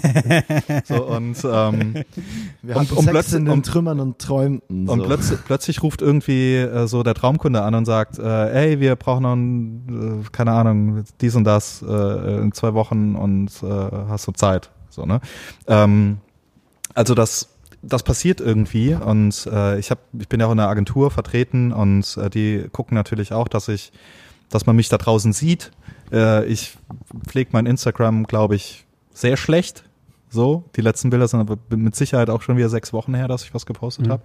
Ähm, aber irgendwie pflege ich es natürlich schon und äh, habe eine Webseite und ähm, so mit der Zeit also ich bin eher so, dass ich mit den Leuten connecte, dass ich, wenn, wenn ich am, am Set jemanden kennengelernt habe, den ich cool finde und den ich super nett finde. Ähm, neulich habe ich mit einer ähm, Hamburger Produktionsfirma ähm, äh, gearbeitet und da fand ich den, den Chef ähm, einfach so unglaublich cool. So ein richtig, einfach ein richtig cooler Dude. Und ähm, da bleibe ich dann auch irgendwie am Ball und versuche mit dem nochmal ein Bier trinken zu gehen und so, was bisher jetzt nicht mehr geklappt hat wegen Corona und wegen Job und keine Ahnung was. Aber ähm, äh, das finde ich dann ganz gut und vielleicht ist das was, was irgendwie, aber das mache ich halt eigentlich nicht aus Akquisegründen, sondern einfach, weil ich Bock drauf habe, weil ich halt gerne mit coolen Leuten dann irgendwie abends nochmal zusammensitze und ein bisschen schnack und ähm, äh, ja, aber ich ja, kann also, die Frage ja, nicht erhellend für andere beantworten. Ja, letztendlich so wie es wie es eigentlich bei den meisten läuft, dass über die Zeit einfach äh, Kontakte da sind, sich ein Netzwerk aufbaut und dann kommt mal hier was, ja, kommt mal da was. Ähm, wie lang, wie lang also gab es so einen Punkt bei dir, wo du gemerkt hast, okay, das ist so der, der, der nächste Step? Also zum Beispiel, du sagtest, du, du bist bei einer Agentur. War das so ein Moment, wo es, wo dann ähm, so der ähm, Moritz verabschiedet sich, tschüss Mo, ähm, wo, wo du dann ja, jetzt hat er gemerkt, wir reden über ihn, kommt er wieder zurück. Äh, wo, wo dann quasi die Jobs sich verändert haben oder, oder größere Sachen kamen oder ähm, bei mir zum Beispiel Umzug nach Berlin oder auch bei Mo der Umzug nach, nach Köln könnte sicher so ein mhm. Moment gewesen sein, wo es, wo man im Rückblick dann, dann merkt, okay, ja, dadurch, dass eben das passiert ist, oder wie Mo gerade eben schon gesagt hat, die Party, Anfang 20 Party, ähm, ja. quasi dadurch ja, entstehen so viele die, Sachen, auch die dann sich nicht, Entschuldigung, ja. nach hier, nach hier. Ja, wo dann einfach im, im Rückblick klar ist, ja, stimmt, in, in dem Moment, ähm, ab dem Moment ist irgendwie so eine, ja, eine andere Stufe erreicht oder sonst irgendwas, ich weiß nicht, wie man das labeln sollte, aber. Ja, ja, so, ähm, so, so ein Meilenstein irgendwie. Genau, genau, so ein, Meil, so ein Meilenstein. Aber das, das Witzige ist ja, dass diese Anfang 20 Party auch nicht wirklich was bei mir, also in dem Moment nicht wissentlich was verändert hat. Ja, ja, aber jetzt im Nachhinein ja. habe ich gerade in diesem ja. Moment ja bemerkt, so, oh, das ist ja echt für viel verantwortlich. Ja. Das wollte ich ja. nur eingeschmissen haben. Ich drehe mir nämlich jetzt eine Kippe und mein Tabak liegt da drüben. Deswegen bin ich kurz aufgestanden. Sorry fürs Unterbrechen, Julian. Zu dir, Immo. ähm, äh, äh, ja, ich glaube, so Meilensteine gab es bestimmt äh, ganz viele. Ähm, es gab auch so, ich habe irgendwann mal am, am Anfang, als ich angefangen habe, mich selbstständig zu machen, als ich angefangen habe, mich als ich, als ich mich selbstständig gemacht habe, hat irgendjemand zu mir gesagt, äh, oder ich habe das im Fernsehen gehört, ich weiß es nicht mehr, ähm, äh, in, eine, in einer guten Karriere brauchst du drei bis vier äh, Don Kings. So, ne? Und ich so, aha, was? Und ist dieser Box-Promoter, den man auch aus Simpsons kennt, äh, der da immer parodiert wird. Ähm, also du brauchst irgendwie, du musst so die Leute in deiner Karriere kennenlernen, die dir einfach so auf die nächste Stufe heben. Und ähm, da habe ich in, in meiner Zeit gerade in den Anfängen hatte ich hatte ich so äh, zwei drei Leute, die mich einfach total gefördert haben und mitgenommen haben, die mir Jobs vermittelt haben, die mich äh, kreativ irgendwie äh, gefordert haben und ähm, äh, das war schon so gerade zum Start war das glaube ich super wichtig, äh, die zu haben. Äh, hätte ich jetzt auch gerne noch mal jemanden tatsächlich, der einfach so so, so von außen nochmal an einen glaubt und einen so mitnimmt und einen noch so, so anschubst, weil man, man verrennt sich so in seiner eigenen, in seiner eigenen Kreativblase und versucht irgendwie so sein, sein Ding zu machen und manchmal weiß man gar nicht, ob man noch in die richtige Richtung läuft. Aber ähm, klar, aber sicher, sicherlich war das auch mit dem, als ich äh, unterschrieben habe bei der, bei der Repräsentanz, war das mit Sicherheit ein Ding, dass viele Leute mich dann von ähm, jemanden, der, der angefangen hat, äh, jetzt so im Mittelfeld sich seine Sporen verdient und jetzt mit Sicherheit so ein bisschen ernstzunehmender ist, weil er eben repräsentiert ist. Ähm, zumindest hatte ich das Gefühl, dass die Kunden das teilweise so, so wahrnehmen ähm, und dann auch relativ gut gebucht haben, so direkt äh, in, in, in der Zeit. Tatsächlich auch aus meinen alten Kontakten, aber es war dann so, ah, das ist nicht mehr so der, der Youngster, sondern aha, das ist jetzt, das ist jetzt im professionellen Lager angekommen irgendwie. Hat das, hat das auch was mit, mit dir äh, selber gemacht? Also konnt, hast du gemerkt, dass du für dich plötzlich ähm, deine Arbeit anders siehst oder ähm, pro professioneller angekommen siehst auf, auf äh, als, als wieder Meilenstein Nee, auf, dein, auf deinem Weg oder Nee, eigentlich eher das Gegenteil. also mein Problem ist, äh, Hast du zurückgelehnt. Repräsentanz, zack, und dann Äh, äh, Ausflug, ab an Nee, nee, Strand nee, nee, und das, äh, abwarten. nee, das gar nicht. Ich, ich war, Ich ähm, fotografiere nicht mehr, wenn es keine Green Smoothies am Set gibt. genau, genau. Und wehe, da sind Stücke drin. Wehe, der ist nicht, der ist nicht Äh, fruchtfleischfrei. Nee, ich war, ähm, äh, also ich bin grundsätzlich super kritisch mit meiner Arbeit selbst. Äh, so, also das, ähm, äh, ich feiere mich da selber sehr, sehr wenig. Ähm, und ich finde, teilweise gibt's eigentlich auch für niemanden wirklich einen Grund, sich so krass zu feiern, weil irgendwie machen wir halt auch alle nur Fotos so. Also ich bewerte das erstens mal gar nicht so, so, so krass. Äh, bin aber dazu vielleicht dann noch ein bisschen zu selbstkritisch äh, hier und da. Und ich habe nie wirklich eine lange Assistenzphase gehabt. Und ähm, so wie der klassische Weg eigentlich, und ich das auch jedem empfehle, eigentlich äh, wirklich guten Fotografen einfach mal in den Jobs zu assistieren, die man später gerne selber machen würde, äh, weil man da einfach wahnsinnig viel lernt. Und ich hatte das, ich hatte das nicht. Und gerade in den ersten Jahren, wo dann die Jobs ein bisschen äh, geiler wurden, äh, war ich halt dann das erste Mal tatsächlich einfach im Ausland direkt für einen relativ guten Job, um den zu fotografieren und die Produktion zu, äh, zu Kannst du stemmen sagen, und so was weiter. das war? Ähm, nee. Darfst du nicht oder weißt du es nicht mehr? Ich weiß ehrlich gesagt nicht mehr genau, was das, was Okay, das dann dazu- egal. Aber es waren auch so viele, viele Beispiele. Also Ausland ist nur so ein Beispiel, aber es ist Mhm. halt auch so, dann hast du das erste Mal, ähm, keine Ahnung, äh, vielleicht ein Auto am Set oder sowas. Also so, so, Kleinigkeiten, einfach Dinge, die du, die du noch nie, die du so einfach noch nicht gemacht hast und äh, oder ein Kanet schreiben für für Kapstadt oder sowas, wenn du Equipment mitnimmst, dann noch nie gemacht und plötzlich ist es aber so wichtig, dass alles funktioniert und so. Also ich Kanä, war muss man kurz erklären, ist, wenn du Equipment mit ins Ausland nimmst. Ne? Genau, so genau. Eine, Das ist im, Grund, im Grunde genommen ein Zettel, der sagt, das ist das Zeug, was ich dabei habe und deswegen, ich habe das da nicht gekauft, ich darf es auch wieder mit nach Hause nehmen. Äh, und dann musst du, ist das mit dem Zoll alles, äh, ist halt Entspannt. Genau. Und das klingt so einfach, ist aber äh, wahnsinnig kompliziert irgendwie und auch nervig und, äh, und so. Aber ähm, genau, da gab es halt viele Dinge, die ich einfach noch nicht wusste und äh, plötzlich musste ich die aber als Verantwortlicher plötzlich dann irgendwie so selber machen und äh, das hat mich schon teilweise sehr gestresst ähm, und habe dann, ich hatte dann irgendeinen Job eben im, im Ausland und ich bin mir noch, ich glaube sogar, der ist gar nichts geworden, aber ich war da so nervös, dass ich gesagt habe, ich mache jetzt auf jeden Fall ein Editorial im Ausland. Einfach nur, um zu lernen, äh, wie die Abläufe sind und was wichtig ist und habe dieses Editorial so aufgezogen, als wäre das jetzt der Job gewesen, äh, den ich da nicht bekommen habe oder so. Und ähm, so, dass es einfach nicht das erste Mal ist, dass so ein externen Producer irgendwie in New York anfragt, sondern dass das halt irgendwie äh, so, du hast es schon mal gemacht. Es gibt mir einfach so ein bisschen Sicherheit. Äh, so, und das ist jetzt Gott sei Dank so langsam vorbei und langsam fühle ich mich schon als relativ kompletten Fotografen, der viele Dinge schon einfach mal äh, erlebt hat und, äh, und durchgezogen hat und weiß, wovon er redet. Ähm, aber es hat halt auch lange gedauert. Ich glaube, das muss man nicht auf die ganz, ganz harte Schiene machen. Das könnte man auch einfach, indem man einmal als Assi dabei gewesen ist. Also viele meiner Assis wissen auch, was sowas angeht, einfach mehr als ich, weil die halt ständig irgendwie unterwegs sind mit vielen verschiedenen Fotografen, die alles irgendwie anders organisieren. Die wissen dann, hey, das funktioniert besser als das und ähm, äh, ich mache es halt so, wie ich es für richtig halte und entweder klappt es oder nicht. So, ne? Das ist so ein bisschen mehr Autodidakt. Ja, krass. Also ja. es ist äh, irgendwie, irgendwie habe ich das Gefühl, so wenn ich zuhöre, dass es ein ähnlicher Approach ist, wie ich so meine kleinen Musikvideos und so mache. Also so mhm. sehr viel auch selber.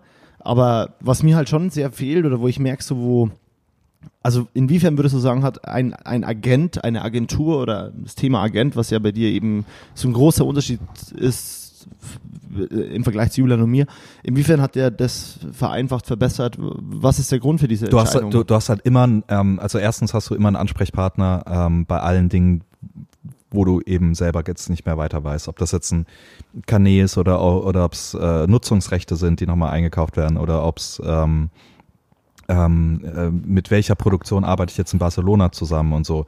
Äh, wenn ich da noch nie produziert habe, kenne ich da sehr wahrscheinlich keine und äh, äh, der kennt dann aber ein paar und weiß, ah, die sind aber vielleicht besser als die oder nimm mal äh, den und äh, so, du hast einfach jemanden, der zehn Jahre Erfahrung hat mit zig Fotografen über die Zeit.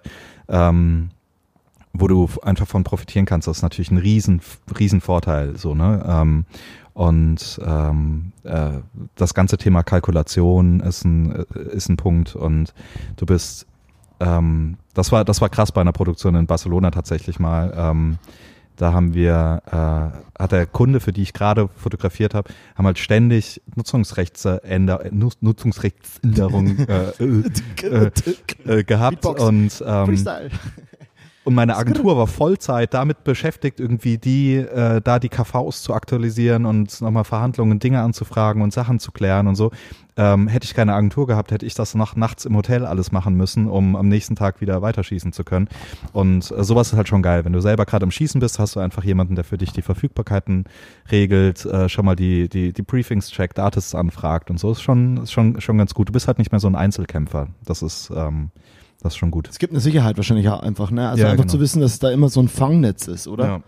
Und ich bin halt auch mit meinem Agenten auch über die, über die Zeit jetzt einfach sehr gut befreundet. Ähm, und ähm, mag ihn ein, einfach als Menschen sehr und dann ist es halt auch nochmal cool, dass du jemanden so einfach als, als Freund auch an deiner Seite hast, mit dem du die Dinge gehen kannst. Das ist auch, äh, das, das macht es halt irgendwie lebenswerter alles. So, ne? Weil ich bin nicht, ich bin gar nicht so ein Karri Karrierist. Wie heißt das? Karrierist? Karrierist? Karriere, geiles Monster. Ja. genau, das ist der offizielle Duden-Term. genau. das stimmt. Karriere, ja. geiles Monster. Ja. Guter Dazu gibt es einen Wikipedia-Eintrag. Aber kannst, kannst du mal so ganz, ganz simpel, ganz plump ähm, erklären, wie so eine Zusammenarbeit aussieht? Also was macht, macht der, der Agent oder ist ein Agent und der Repräsentant das Gleiche? Was macht du? Ja, wie genau. funktioniert so eine, so eine, so eine Beziehung? Also das, ähm, der Agent, der hat, ähm, das nennt man bei Fotografen Repräsentanz. Ähm, aber den, den Typen dann nennt man meinen Agent oder meinen Booker. Ähm, also der Booker ist meistens der Angestellte vom Agent. Und ähm, die vermitteln im Grunde genommen Aufträge, ähm, äh, machen alles, was quasi nicht kreativ ist. Also ähm, äh, fragen die Artists an, äh, äh sagen dem Kunden, was es kostet, äh, äh, machen die Termine, ähm, so stellen das quasi so auf die auf die Kostenfüße und ähm, dann komme ich und äh, telefoniere dann eben mit dem Kreativen der Agentur, während der Agent eben eher mit dem Art Buying der Agentur die, die harten Facts verhandelt. Und das nimmt halt auch einfach dann viel ab, so, ne, weil du, ähm, du musst dir keine Gedanken drüber machen, ob jetzt der äh, Beamer nochmal 400 Euro kostet. Du entscheidest dich mit dem Kreativen zusammen, hey, wäre doch geil, wenn wir das mit dem Beamer machen, so und so. Ähm, und der sagt, ja, fände ich auch mega oder äh, ist Und dann so. machen die anderen beiden den Rest halt aus, ne? Und dann machen die das äh, untereinander aus. Das ist dann auch, das ist dann auch am sinnvollsten. Das ist äh, ein bisschen schwieriger ist es manchmal, wenn du, wenn du Direktkunden hast. Ähm, wenn mich jetzt äh, Douglas direkt bucht und nicht über eine Agentur, dann ähm, habe ich einen Ansprechpartner bei Douglas, bei Douglas und die hat aber zwei Ansprechpartner auf meiner Seite. Das ist manchmal dann so ein bisschen, bisschen, das macht es dann komplizierter, aber wenn du über Agenturen ist einfach so, dass der Ablauf, das ist natürlich. Du musst dann, dann aber tatsächlich auch Douglas sagen, in dem Fall wahrscheinlich so, ey, das ist nicht mein Thema, das musst du mit meinem Agenten klären. Ja, wo, ja, das ist, äh, ich versuche, also mir ist es ja total wichtig, dass der Kunde äh, happy ist und dass, dass, der, dass der eine gute Produktion hat. Und ich weiß, wie viel, wie, ähm, wie, wie viel, wie, wie stark die ausgelastet sind selber auf, auf was sie auch alles auf dem Schreibtisch haben. Und mein Anspruch ist es, meinem Kunden so wenig wie möglich Arbeit zu machen, dass der, ähm, äh, dass der einfach auch eine Dienstleistung kauft. Und das ist so ein bisschen, dass ich ihm was vom Tisch wegnehmen kann, was da nicht hingehört. Und deswegen höre ich mir das auch gerne an und gebe das dann einfach weiter und dann kommt dann vielleicht die E-Mail, die, die Frage wird dann beantwortet dann von, von der Agentur, aber ähm, genau. Aber dich, äh, dich zu buchen funktioniert ähm, nur mit Agentur oder äh, kann man dich quasi auch ohne den, den Agentur-Part buchen? Wie, wie ist da das Zusammenspiel? Kann- Kannst du andere Jobs annehmen oder muss das alles über die Agentur dann laufen? Genau, also ich bin ich bin exklusiv bei meinem Agenten für für ähm, den deutschen Markt ähm, und äh, das läuft im Grunde genommen alles über die Agentur. Das aber natürlich mache ich auch Editorials und so. Das äh, da hat der dann äh, nichts mit zu tun. Was das heißt Editorial? so für ein Magazin. Also das Ah ja, okay. genau kann, Mhm. kann eine Fashionstrecke sein, Beauty äh, kann aber auch wenn du keine Ahnung, irgendein Politiker fotografierst, ist das auch ein Editorial Mhm. ähm, in dem Sinn, aber genau in meinem Bereich dann halt eher da. Damit hat dann eher nichts zu tun. Und Ich mache auch ganz gern so so kleine Jobs, die die jetzt nicht viel bringen, aber die vielleicht einfach für eine schöne für eine schöne für ein schönes Startup sind oder ähm, Wo du auch dahinter stehst, so. genau, wo ich dahinter stehe oder deren deren Idee ich toll finde oder äh, keine Ahnung, wenn ich Headshots mache von einer Schauspielerin mal oder sowas, das äh, weil ich weil ich spannend finde. Ähm, sowas, das, ähm, das, das mache ich natürlich noch alles nebenbei. Es ist, aber das ist immer auch eine Frage der Kommunikation. Wie regelt man das einfach mit seinem, mit seiner Agentur? Also genau, keine Eigen, keine, keine Alleingänge Voll. in dem Sinn. Da hast du was auf dem Herzen? Nee, nee, nee, nee. ich habe Wolltest gehofft, du dass ihr da das noch- Thema abschließt, weil ich äh, habe gerade äh, woanders was nachgeschaut. Also ja, nee, Ich bin ich, ab- ich, ich, Abgeschweift. ich, ich, ich schweife weiter. ähm, und zwar, wir hatten das Thema gerade kurz bevor wir angefangen haben, äh, weil wir haben, äh, von dir fiel der Satz gerade, Köln ist eine Provinz. Ähm, Mhm. Das sehe ich ähnlich. Äh, was würdest du sagen, ist denn gerade eine wichtige Stadt eigentlich? Oder was, wo siehst du gerade die wichtigste Stadt? Und kann man das überhaupt so sagen? Ich meine, es gibt ja Kunden, die sind irgendwo in Hintertupfing und es ist eigentlich Ja. egal.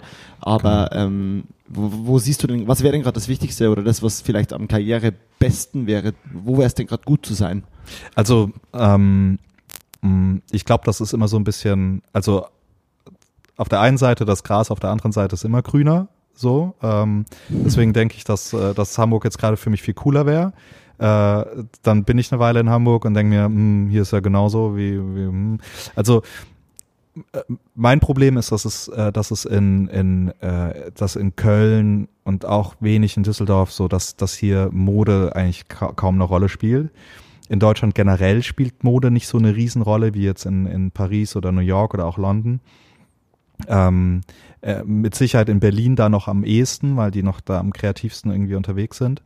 Ähm, so, und dann hast du, hast du es auch schwierig, äh, PR-Agenturen zum Beispiel. Also wenn ich ein, wenn ich ein schönes Editorial machen will, dann äh, brauche ich PR-Agenturen, die mir dann, äh, oder mein, unserer Stylistin, der Stylistin, äh, die äh, den latesten Shit einfach zur Verfügung stellen. Die Kollektion von Prada, die eben erst nächste Woche äh, oder nächsten Monat rauskommt, die jetzt äh, vermarktet wird. Und das müssen wir fotografieren, um dann in die guten Magazine zu bekommen. Und diese Agenturen sitzen halt in Berlin oder Hamburg oder München. Ähm, und eben nicht in Köln. Und die Teile sind so begehrt, dass du teilweise halt die äh, nur eine Stunde am, äh, am Set haben darfst und dann gehen sie wieder zurück mit Direktkurier wieder an die PR-Agentur, weil sie dann weiter zum nächsten Set irgendwie äh, ins Studio XY kommen. Und äh, das macht es halt in, einfach wahnsinnig schwer, schwer in Köln sehr hochwertig zu produzieren, ähm, weil du das alles nicht hast. So, und deswegen wäre ich gerne äh, in, in Hamburg, Berlin, In München ehrlicherweise nicht, weil ich, ähm, ich Weil München. ja, Weil München. weil München, ja. Same. Also das, ich war da mal.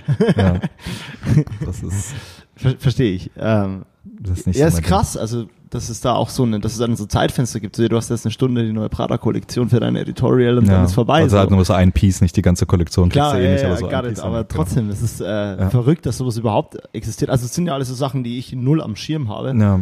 Aber ey, heftig. Ähm, Und auch die Modelle, ne? du kriegst halt so ein, so ein Topmodel für ein Editorial auch. Also das, das bedingt sich alles gegenseitig. Ne? Also wenn du, wenn du für ein tolles Magazin schießt, dann kriegst du auch das bessere Modell, äh, dann kriegst du auch die, äh, die, äh, die, die schönen Looks. Und äh, je, je besser alles von denen ist, desto eher schicken sie das auch mal nach Köln. Ähm, aber ich kann ja auch nach Berlin kommen und da was, mal was produzieren, aber es ist halt so dieses, auch wenn du um die Ecke bist, dann kriegst du halt auch mal eine, die, die wirklich gut gebucht ist ein, ähm, äh, für, für zwei Stunden Shooting, einfach nur, weil, weil man gerade Zeit hat und geht, ja. so und genau. Oder weil sich ein neues Zeitfenster Genau. auftut. Und wenn du in. Köln bist, ist es, es ist halt immer ein Act, das ist das Einzige eigentlich. Also du kannst hier alles machen.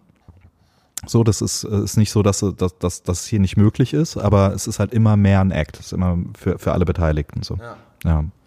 Ja, krass, ey. Also es sind Sachen so, die man null am Schirm hat, aber die Mhm. da irgendwie halt szenebestimmend sind, ne? Also, ja. das ist krass. Aber es gibt auch, es gibt ja auch tausend Wege, auch die danach äh, auf den Olymp führen. Ne? Also es gibt, gibt auch Leute, nach die Rom, einfach Emo, bitte. ja, nach Nee, Rom. nee, Tausend, nicht in den äh, Olymp. Ist das nicht Nach Speyer Rom. gewesen? Nach, Tau tausend Wege, die, die nach. Wo, wo ist dein, äh, wo ist dein persönlicher äh, römischer Olymp? Also hast du so ein Ziel, wo du sagst, da willst du hin oder das würdest du gern machen? Ey, ganz ehrlich will ich einfach nur mit netten Leuten arbeiten. Das ist, äh, das ist mir das, das aller, allerwichtigste. Ich habe irgendwie dieses Jahr ein bisschen weniger gearbeitet als, als, als sonst. Warum? äh, liest du keine Nachrichten? Ne? ähm, aber äh, hab, ähm, hab echt ein paar meiner schönsten Produktionen gehabt, weil ich echt mit coolen Leuten jetzt irgendwie am Set war. Und das, dann ist es mir auch egal, wenn das gar nicht, wenn das jetzt gar nicht, äh, ähm, das war auch alles ganz cool oder vieles davon, aber ähm, dann, dann finde ich es auch nicht schlimm, wenn das jetzt eine, eine, eine, eine günstigere Profilinie ist, die irgendwie gar nicht so sexy ist und so, ähm, weil das Team dann geil ist und weil es schön ist und weil man die Möglichkeiten auch hat, weil vielleicht auch das Budget da ist, dass man was Schönes machen kann ähm, oder auch einfach die Freiheit dazu da ist, was, was, was Schönes zu machen. Und das ist mir eigentlich, äh, wenn ich es mir aussuchen würde, würde ich nur noch das haben. Und wenn das für immer tollere, exklusivere und luxuriösere äh, Marken ist, dann sehr gerne. Aber Dann schön. ja, Also, genau, dann, dann, dann geil. cool. Aber ich, äh, keine Ahnung, ich will jetzt gar kein Beispiel nennen in dem Sinn, aber ich würde jetzt lieber für hm, Das, das muss auch irgendwas nicht, Billiges, irgendwas Ja. Billiges arbeiten, wo die Leute nett sind, als für, für das, das geilste Label, wo die Leute dann scheiße sind. Da habe Ja. ich, das ist mir zu meiner Zeit irgendwie, ist irgendwie zu, zu schade. Ich bin halt selber, finde ich, bin ich relativ umgänglich und nett zu den Leuten und fair und äh, behandle Dann haben die anderen das bitte auch zu sein. Ja, genau, genau. Das ist, ähm, Und es ist eigentlich egal, ob da Prada oder H&M steht, ne? Also, ja, so. weil es das ist einfach verschissen nett so. ja. Ja. Und genau, ich finde, ich finde einfach, ich finde einfach irgendwie, man muss nicht zu jedem immer nett sein, so, aber man sollte zu keinem scheiße sein, wenn der nicht äh, selber irgendwie scheiße ist. So. Ja. Man darf nur zu Arschlöchern scheiße sein. Jetzt wurde es auf einmal richtig menschlich. Krass. Ja, stark. Äh, würdest du sagen, dass diese, das ist, ein, das ist eine gute Überleitung, die tatsächlich genau die nächste Frage ist. Hast du, wolltest du dazu was ergänzen gerade, Julian, zu der Sache? Nö. Also ich, ich, hatte, ich hatte mehrere, ich hatte mehrere Momente, wo ich dachte, okay, da kann ich jetzt reinkrätschen. Das eine wäre ganz, ganz, ganz billiger Dead-Joke gewesen. Du hast Bitte, ich will ihn gemeint- hören. Du hast irgendwas Ich gemeint hatte wegen, nämlich, äh, ja, irgendwas bla bla. Also wenn es dann für immer so und so ist und ich dachte, kannst du bitte nochmal den Satz sagen mit, äh, wenn es dann für immer äh, so und so ist. Das hätte ich mega witzig gefunden. Er ist aber Oh, aus oh. so einem niedrigen Niveau und du musst ihn auch so dumm erklären, dass es, ähm, dass ich zum Glück nichts gesagt habe. Ich weiß Und, nicht, ob ähm, Immo das weiß, aber ich habe, als Ben Hammer mir von dir erzählt hat, noch bevor ich dich kennengelernt habe, hat er nur zu mir gemeint, ja, da ob ich mir dann das Studio drüben bei Immo schnell buch und ich kannte dich halt einfach nicht. Aber man kennt ja Immowelt oder Immo-Scout, also Immobilien-Scout. Und ich dachte, krass, hier in dem Haus hat Immo-Scout ein Studio. und dachte immer, wenn Ben Hammer von Immo redet, das ist so, ja, Immowelt, Immo-Scout, klar. Nur ja, ja, Kleingeister hier im Haus, ey. Nur Kleingeister. ja, da, da, haben wir uns echt noch nicht gekannt, also war ja. ich auch noch nicht hier fest drinne, bis ich dann verstanden habe, ach krass, das ist, äh, ach, Immo Fuchs, der Fotograf ist hier und das ist. Ja, ja ich habe das, das, äh, bist du nicht der Einzige, dem so gegangen ist. Äh, ähm, Sorry, ich habe dich unterbrochen, Julian, aber das ist dieselbe Dad-Joke eben. Ne? Du wolltest noch was, äh, äh, einen weiteren Einwurf bringen, den du gerade. Nee, ich habe einfach eigentlich nur gemeint, dass die, dass meine Frage sich nicht, nicht unbedingt auf eine bestimmte Marke oder eine, eine Liga im Sinne von Marken oder, oder Stylisten und, mhm. ähm, und, und, und Setgrößen, also immer Kapstadt, New York, LA oder mhm. so ähm, bezogen hat, sondern auch vielleicht stilistisch ähm, oder auch, dass du sagst, okay, im Moment machst du sehr, sehr viel viel ähm, Mode, Beauty und du würdest aber gerne ähm, da vielleicht 30 Prozent runternehmen oder 50 Prozent runternehmen und eben noch ein paar, ähm, du bist eingestiegen mit, den, mit, der, mit der Kamera, die von den Kriegsfotografen viel benutzt wurde. Vielleicht willst du da lieber noch ein bisschen mhm. dokumentarisch arbeiten und nachher so ein 50-50 ähm, Job Mensch sein. Vielleicht bist du es ja auch. Vermarktet wird es ja meistens immer nur in eine, in eine Richtung, weil es komplett verschiedene Welten sind. Aber so, ob du quasi ein, ein Ziel oder, oder diesen, diesen Olymp, von dem, den wir so nach, nach Rom versetzt haben, ähm, ob es da irgendwas gibt, so ein, so ein Ziel, so ein größeres Ziel, wo du, wo du quasi hinarbeitest, was im Hinterkopf irgendwie präsent ist. So, so war die Frage. Aber um, ich glaube, du ähm. hast es auch schon gut be beantwortet. Das ist, äh ja, also was, äh, was mir dazu nur einfallen würde, ist, dass ich super gerne, ähm, dass ich sehr gerne drehe seit so zwei, drei Jahren. Da und, wollen wir doch hin. Und ähm, smooth Überleitung. Ich will halt, also ich will gar kein DP werden. Ich will jetzt auch nicht dann äh, der, der, der, der große, ähm, äh, der, mein, mein, mein großen äh, Idolen irgendwie äh, Konkurrenz machen oder sowas, weil ähm, äh, da, da wäre mir erstens vielleicht der Weg sogar zu lang, aber ähm, das ist gar nicht der Anspruch. Ich will jetzt nicht irgendwie, äh, keine Ahnung, die dicken Kampagnen ähm, äh, TVCs drehen, weil dann mache ich das Gleiche, was ich jetzt ja. fotografisch auch mache, ähm, so nur mit, mit der Kamera. Das muss gar nicht sein, aber ich finde gerade dieses, das ganze Storytelling und ähm, einfach, ähm, ja, also Geschichten zu erzählen, äh, Gefühle noch mehr besser transportieren zu können, weil du eben das, weil sich das Bild bewegt, weil du Schnitte hast, weil du eine Musik dazu hast, weil du, ähm, weil du so viele Komponenten mehr steuern kannst. Ähm, das finde ich einfach gerade total reizvoll und da drehe ich dann halt auch viel, viel filmischer, filmischer als ich fotografiere und ähm, das ergänzt mich so ein bisschen, weil wenn du, wenn du Beauty machst, also gerade wenn du äh, Beauty für, für Kunden machst, ist es halt ganz oft, wenn es um Kosmetik geht, dann muss das Licht gleichmäßig von vorne kommen, weil sonst sieht es so aus, als wenn das rechte Auge äh, anders geschminkt wäre als das linke. Und das will kein Make-up-Artist oder keine Beauty-Brand sehen. Äh, und da gibt's halt so ein paar Dinge, die du irgendwie eigentlich einhalten musst, sonst ist es einfach nicht so gut, das Foto. Ähm, und äh, wenn du das eine Weile machst, dann willst du unbedingt mal ähm, so ein einfach so ein 90-Grad-Licht von, von hinten haben, also von, von der Seite haben oder äh, du willst irgendwie, keine Ahnung, du willst einfach mal anders. Oder sowas ja, willst du einfach irgendwas anderes, irgendwas anderes machen, aber ähm, äh, so und bei, bei Foto ist, ich bin da halt irgendwie so ein bisschen in dieser, in dieser Szene. Ich meine, die fotografiere ich, ich fotografiere ja auch kreativer, meine, meine, meine freien Arbeiten. Aber irgendwie finde ich es total geil, so filmisch ranzugehen und ähm, offenblendig zu sein und äh, einfach so dieses Silhouetten zu haben. Ich finde, das funktioniert im Film einfach auch nochmal geiler von der, von der Bildsprache her, als es für mich im Foto funktioniert. Eine Silhouette ähm, hat ja viel mit Bewegung oft zu tun. Also ja, wird ja erst genau. interessant, weil man dann erst, weil eine Silhouette ist ja viel Verstecken auch so. Ja, genau. Und deswegen ergibt sich ja erst ja. Kontext durch Bewegung. Ne? Also, ja, genau, ist richtig. Ja. ja, genau. Und das ist halt so dieses, dieses, ähm, für mich funktioniert eine Fotostrecke nicht, wenn die, äh, das als ganz persönlich meine Meinung, da gibt es bestimmt viele, die jetzt schimpfen würden und so, aber ähm, wenn, eine, wenn eine Strecke mehr als 12, 15 Bilder hat oder sowas, ist für mich keine Strecke mehr, das ist ein Fotoalbum äh, so und ähm, äh, äh, genau. Und dann ist es halt manchmal dann so eine Silhouette reinzunehmen auf eine Doppelseite im Magazin und da komme ich halt irgendwie so her, dass ich irgendwie so in Magazin irgendwie denke, ähm, das äh, muss dann schon überlegt sein, irgendwie, wenn das Bild erstmal ni nichtssagend ist oder nur einfach so ein Beruhiger ist. Den brauchst du auch, so. Aber das ist beim Film halt ganz geil. Da kann total viel eine Beruhigung nach der anderen kommen, weil direkt in dem, in, im nächsten Frame dreht sich jemand kurz nochmal rein und so. Finde ich mega geil, habe ich noch sehr viel Luft nach oben. Ähm, aber das finde ich halt auch geil, wieder so eine Lernkurve zu haben und so ein Ding, was ich jetzt irgendwie so voll so, mir so drauf schaffen kann. Und dann mache ich so ein, mhm. zwei, drei Dinger im Jahr irgendwie und äh, hab da Spaß dran, tatsächlich. Und das, by the way, halt. Sorry. By the way, diesmal darfst du als erstes. Äh, und in Diesmal. Fall halt auch sehr, sehr geil. Na dann, Spaß mit deinem. nee, aber was halt in deinem Fall echt sehr cool ist, ist ja, dass du zum Beispiel aufgrund deiner, weil du schon Agenten hast, der dich dann auch DP mitlistet, ähm, oder, oder Ja, das ist mir tatsächlich eher unangenehm. Das war, ähm, also jetzt, äh, sorry, jetzt habe ich dich unterbrochen, aber.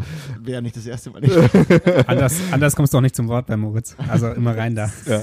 Nee, das ist, äh, äh, äh das ist was, ich habe, ähm, äh, auch das sehen viele irgendwie anders und so, aber für mich war das, äh, war das ein krasser Moment, als ich mich das erste Mal Fotograf genannt habe.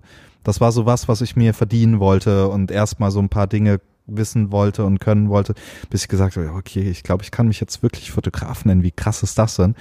Und äh, ich habe wieder diesen diese gleiche Ehrfurcht und den gleichen Respekt, äh, ähm, mich äh, äh, DOP zu nennen, so ne. Und ähm, nur weil ich eine Kamera bedienen kann, bin ich kein DOP. So, ne? Und äh, oder nur weil ich äh, einem anderen DOP mal gesagt habe, ey, guck mal, stell die doch mal vors Fenster, bin ich auch noch kein äh, Regisseur oder Director, so, ne? Das ist, ich finde, dazu gehört einfach ein bisschen mehr. Und deswegen bin ich da wäre es mir jetzt unangenehm, ich weiß es gar nicht, aber ich glaube, äh, Tobias hat mich nicht auf seiner Seite als, äh, als DOP, vielleicht als Director, das weiß, weiß ich nicht, keine Ahnung. Aber wäre mir eher an, an der Stelle jetzt tatsächlich ein bisschen unangenehm. Ah, okay.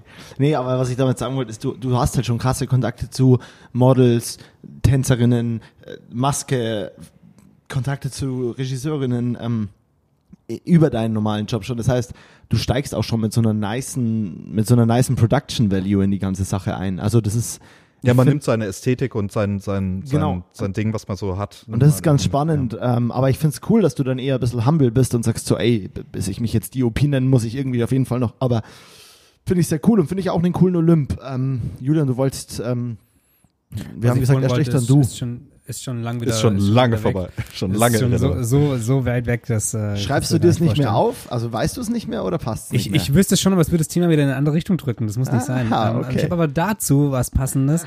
ähm, und zwar, das schlägt wieder ein klein bisschen die Brücke zu von vor 20 Minuten oder sowas, ähm, wo es eben um diese Steps ging, wo ich gefragt hatte, ob du ähm, über die Agentur oder über irgendeine anderen Schritte quasi so für dich selber in deiner eigenen Wahrnehmung irgendwas ähm, sich verändert hat ich glaube, was ich damit gemeint habe, ist nämlich genauso das, wie du jetzt sagst, dass du nicht als DP gelistet werden möchtest oder dich noch nicht da siehst. Wollen tue ich das da schon, siehst. nur traue ich mich nicht. ja, genau. ja, genau. Mhm. Aber ich hatte nämlich genau das gleiche Ding auch. Mein Bruder hat irgendwann, wir waren in Kanada, ich habe es glaube ich schon mal erzählt, ähm, Stimmt, waren, ja. wir, mhm. waren wir so irgendwie unterwegs und dann haben wir neue Leute kennengelernt, klar, die hingen da irgendwie rum und die gefragt, was machen wir? Und mein Bruder, der ist bei der, bei der Polizei gemeint, so, ja, er ist halt Cop, bla, bla. Und ich war immer so, hm, ja, was bin ich denn? Bis mein Bruder irgendwann angefangen hat, mich als, als Filmemacher vorzustellen. Mhm. Und das war dann irgendwie am Ende der Reise, war das so der Moment, wo ich zurückkam und sagte, krass, ja, okay, dann bin ich jetzt Filmemacher. Das ist, Wenn ich zurückdenke, habe ich ne? ja fünf Jahre Filme ja. gemacht. Ja. Ja, ja das ist geil, und, ja. Und ich habe jetzt auch noch genau diesen Struggle, wenn es heißt, ah, du bist, das, Julian ist Kameramann. Ja, ich bin Kameramann, ich mache aber auch ein bisschen Regie und ich mache auch ein bisschen Produktion und, mhm. und also ich habe immer noch mit, mit den Labels, egal mit welchem Label, mhm. selbst wenn es meinen Job zu 80 Prozent mhm. trifft, habe ich mit dem Label immer noch ein Problem, weil ich immer denke, es gibt krasse DOPs, die haben in Ludwigsburg studiert, die haben in, keine Ahnung, New York, mhm. LA studiert, die haben, die sind DOPs so. Ja, vielleicht machen die halt auch nur Kacke. Also das ist so das, Label das, und für einen selber genau. das Wahrnehmen finde ich ein krass spannendes Thema. Das, äh, das, das Ding. Also ich meine, am Ende kocht jeder nur mit Wasser. So, das, das, das ist eine. Selbst die, ja. selbst die größten äh, nutzen das ja. gleiche Licht wie ich und machen das irgendwie halt, äh, ja. haben vielleicht ein bisschen mehr Erfahrung nochmal, um es dann irgendwie nochmal geiler aussehen zu lassen oder wie auch immer. Aber jeder kocht irgendwie nur mit Wasser und das andere ist ja, Labels äh, stört mich auch total. Also, ähm, also ich nenne mich schon gern Fotograf, weil das einfach äh, hundertprozentig das ist, womit ich das mein Geld verdiene, deswegen ist es schon okay.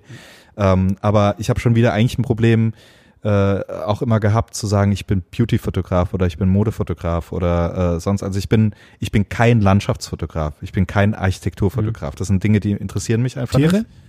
Tiere Hunde? interessieren Tiere? mich auch nicht, außer man kann Katzen? sie streichen. Nee, Katzenallergie. Ah, so, scheiß Ka blöde Katzen.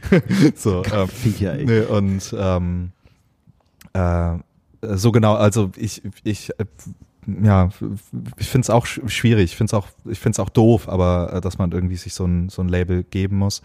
Aber irgendwie, ich habe ein bisschen meinen Frieden mit- damit gemacht, weil am Ende fotografiere ich jetzt halt nur noch Mode und Beauty, irgendwie Beauty noch mehr äh, so. Und deswegen ist es auch irgendwie in Ordnung. Und ich, äh, ich habe für mich einfach me- mental den Absprung geschafft, zu sagen, ich muss deswegen jetzt aber nicht alles, was ich mache, so und so aufbauen und ähm, äh, ich darf auch experimentieren und ich darf jetzt auch das und das machen ähm, in, in meiner freien Arbeit, ähm, äh, auch wenn das jetzt vielleicht nicht zu einem Modefotografen passt oder so.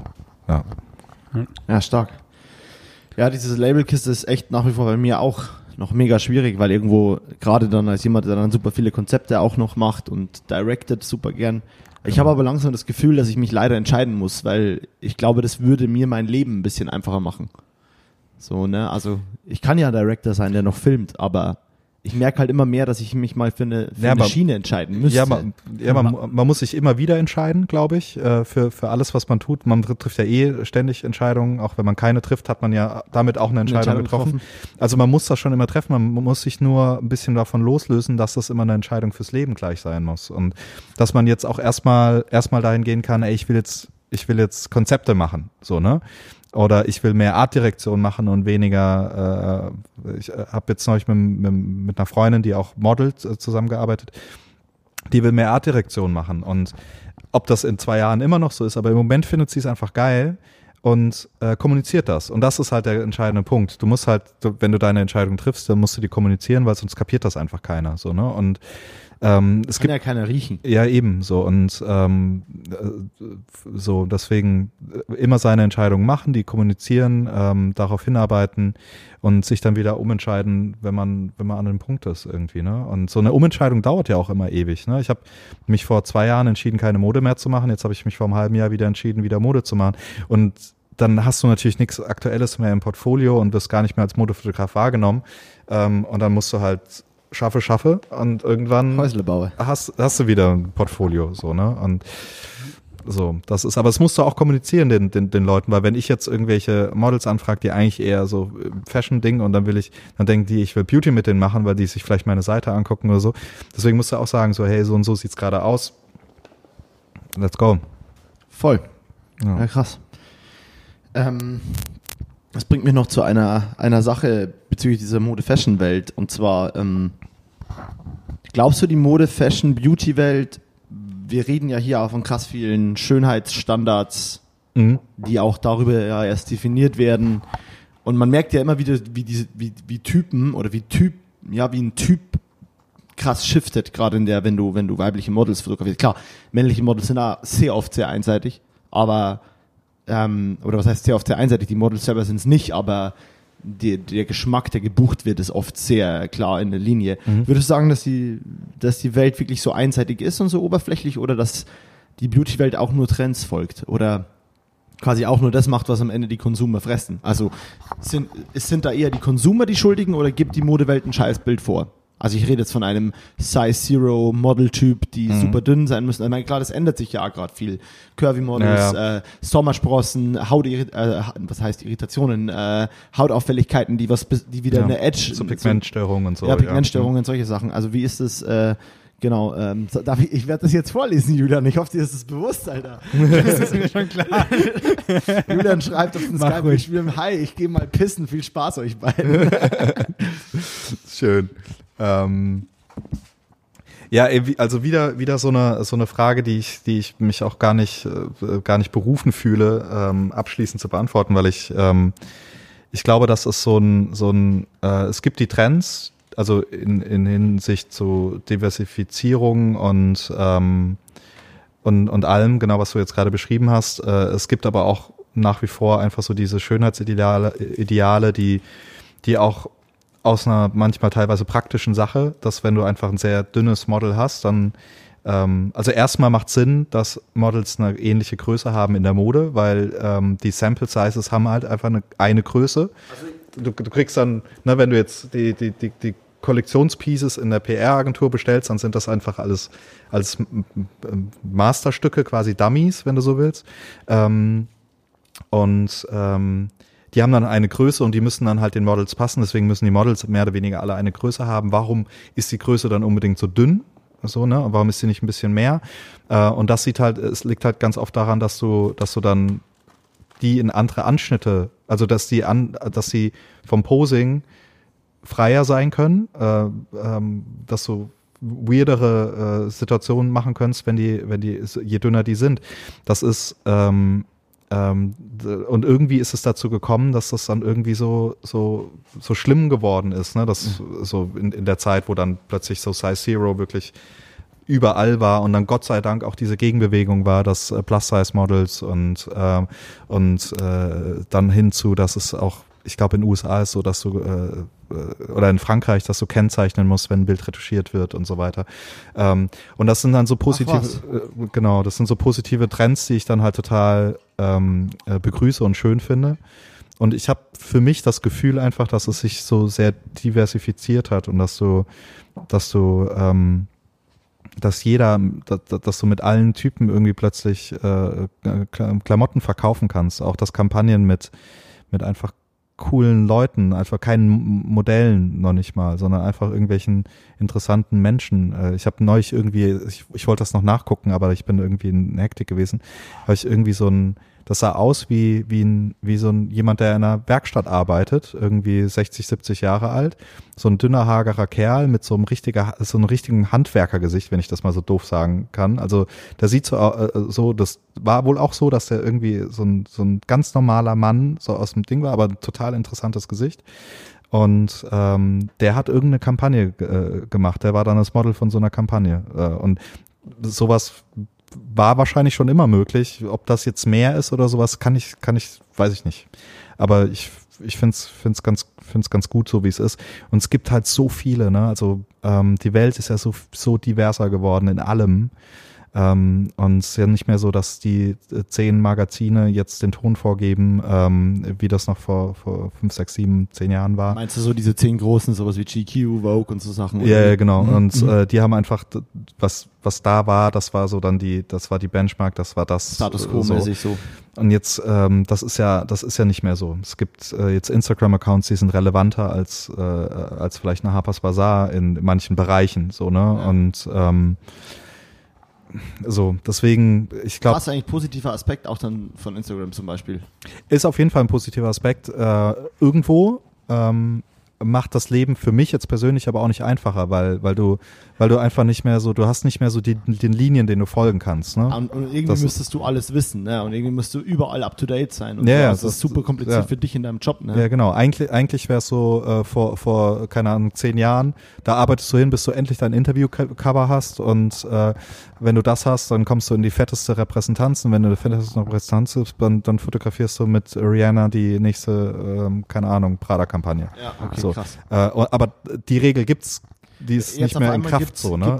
Ja. Wenn sie überhaupt jemals in Kraft war, so, genau, ne? Aber jetzt irgendwie gibt's auf einmal junge Instagramer äh, Fotografen, also klar, sind schon krassere als nur Instagram-Fotografen, ja. aber es gibt auf einmal äh, Fotografen, Fotografinnen, die so einen Hype kriegen, dass sie auf einmal, ich weiß noch den einen, den du mir gezeigt hast, diesen, äh, der diese crazy Sachen da macht, der ja aber auch nur irgendwie gerade so erfolgreich und groß wird wegen dieser medialen Welt. Mhm. Du hast mir so ein Cover gezeigt, das er geshootet hat, so ein ganz wilder junger Fotograf aus Berlin. Äh. Ach so, du meinst Vitali Gelbitsch, ja, ja. Der, der, ist, der ist, der ist, ähm, das ist ein anderes Phänomen, der ist jetzt nicht so ein, so ein wilder Junger, der ist halt einfach, äh, der ist halt gerade der, der gehypteste Fotograf in, in, Aber weil in, in, Stil Deutschland. auch irgendwie halt passt, Weil der oder? Äh, Stil gefragt ist und weil er, weil er ähm, einfach als, als Gesamtpackage einfach wahnsinnig authentisch und glaubwürdig ist und ähm, äh, total in den Zeitgeist rein, Zeitgeist reinpasst. Aber der ist, der ist weit mehr, also der ist kein Instagram-Phänomen, der ist okay. schon, der ja, ist schon. Dann habe ich das äh, damals missverstanden. Ja. Der ist schon in der echten ich sag mal, in meiner, in der echten Welt einfach eine, Eine Größe. eine, eine richtige, richtige Nummer. Aber so. es gibt auf jeden Fall ja auch diese Fälle, dass äh, gerade Fotografen, Fotografinnen darüber Ja. einfach immer groß werden und auf einmal dann für Sachen relevant sind, wo man noch vor zehn Jahren gesagt hätte, hey, du hast die ganzen Steps nicht durchlaufen, die ich durchlaufen musste. Ja, ne? ja, ja, das so- gibt's jetzt genau. auf einmal so. Ja, ja, es ist, äh, hat, hat mir jetzt noch ein äh, Art Buyer von einem Job, wo ich jetzt gerade äh, herkomme, äh, gestern ähm, hat mir das noch erzählt, die ähm, haben dann irgendwie einfach einen über Instagram gefunden ähm, für, eine, für eine Kampagne, ähm,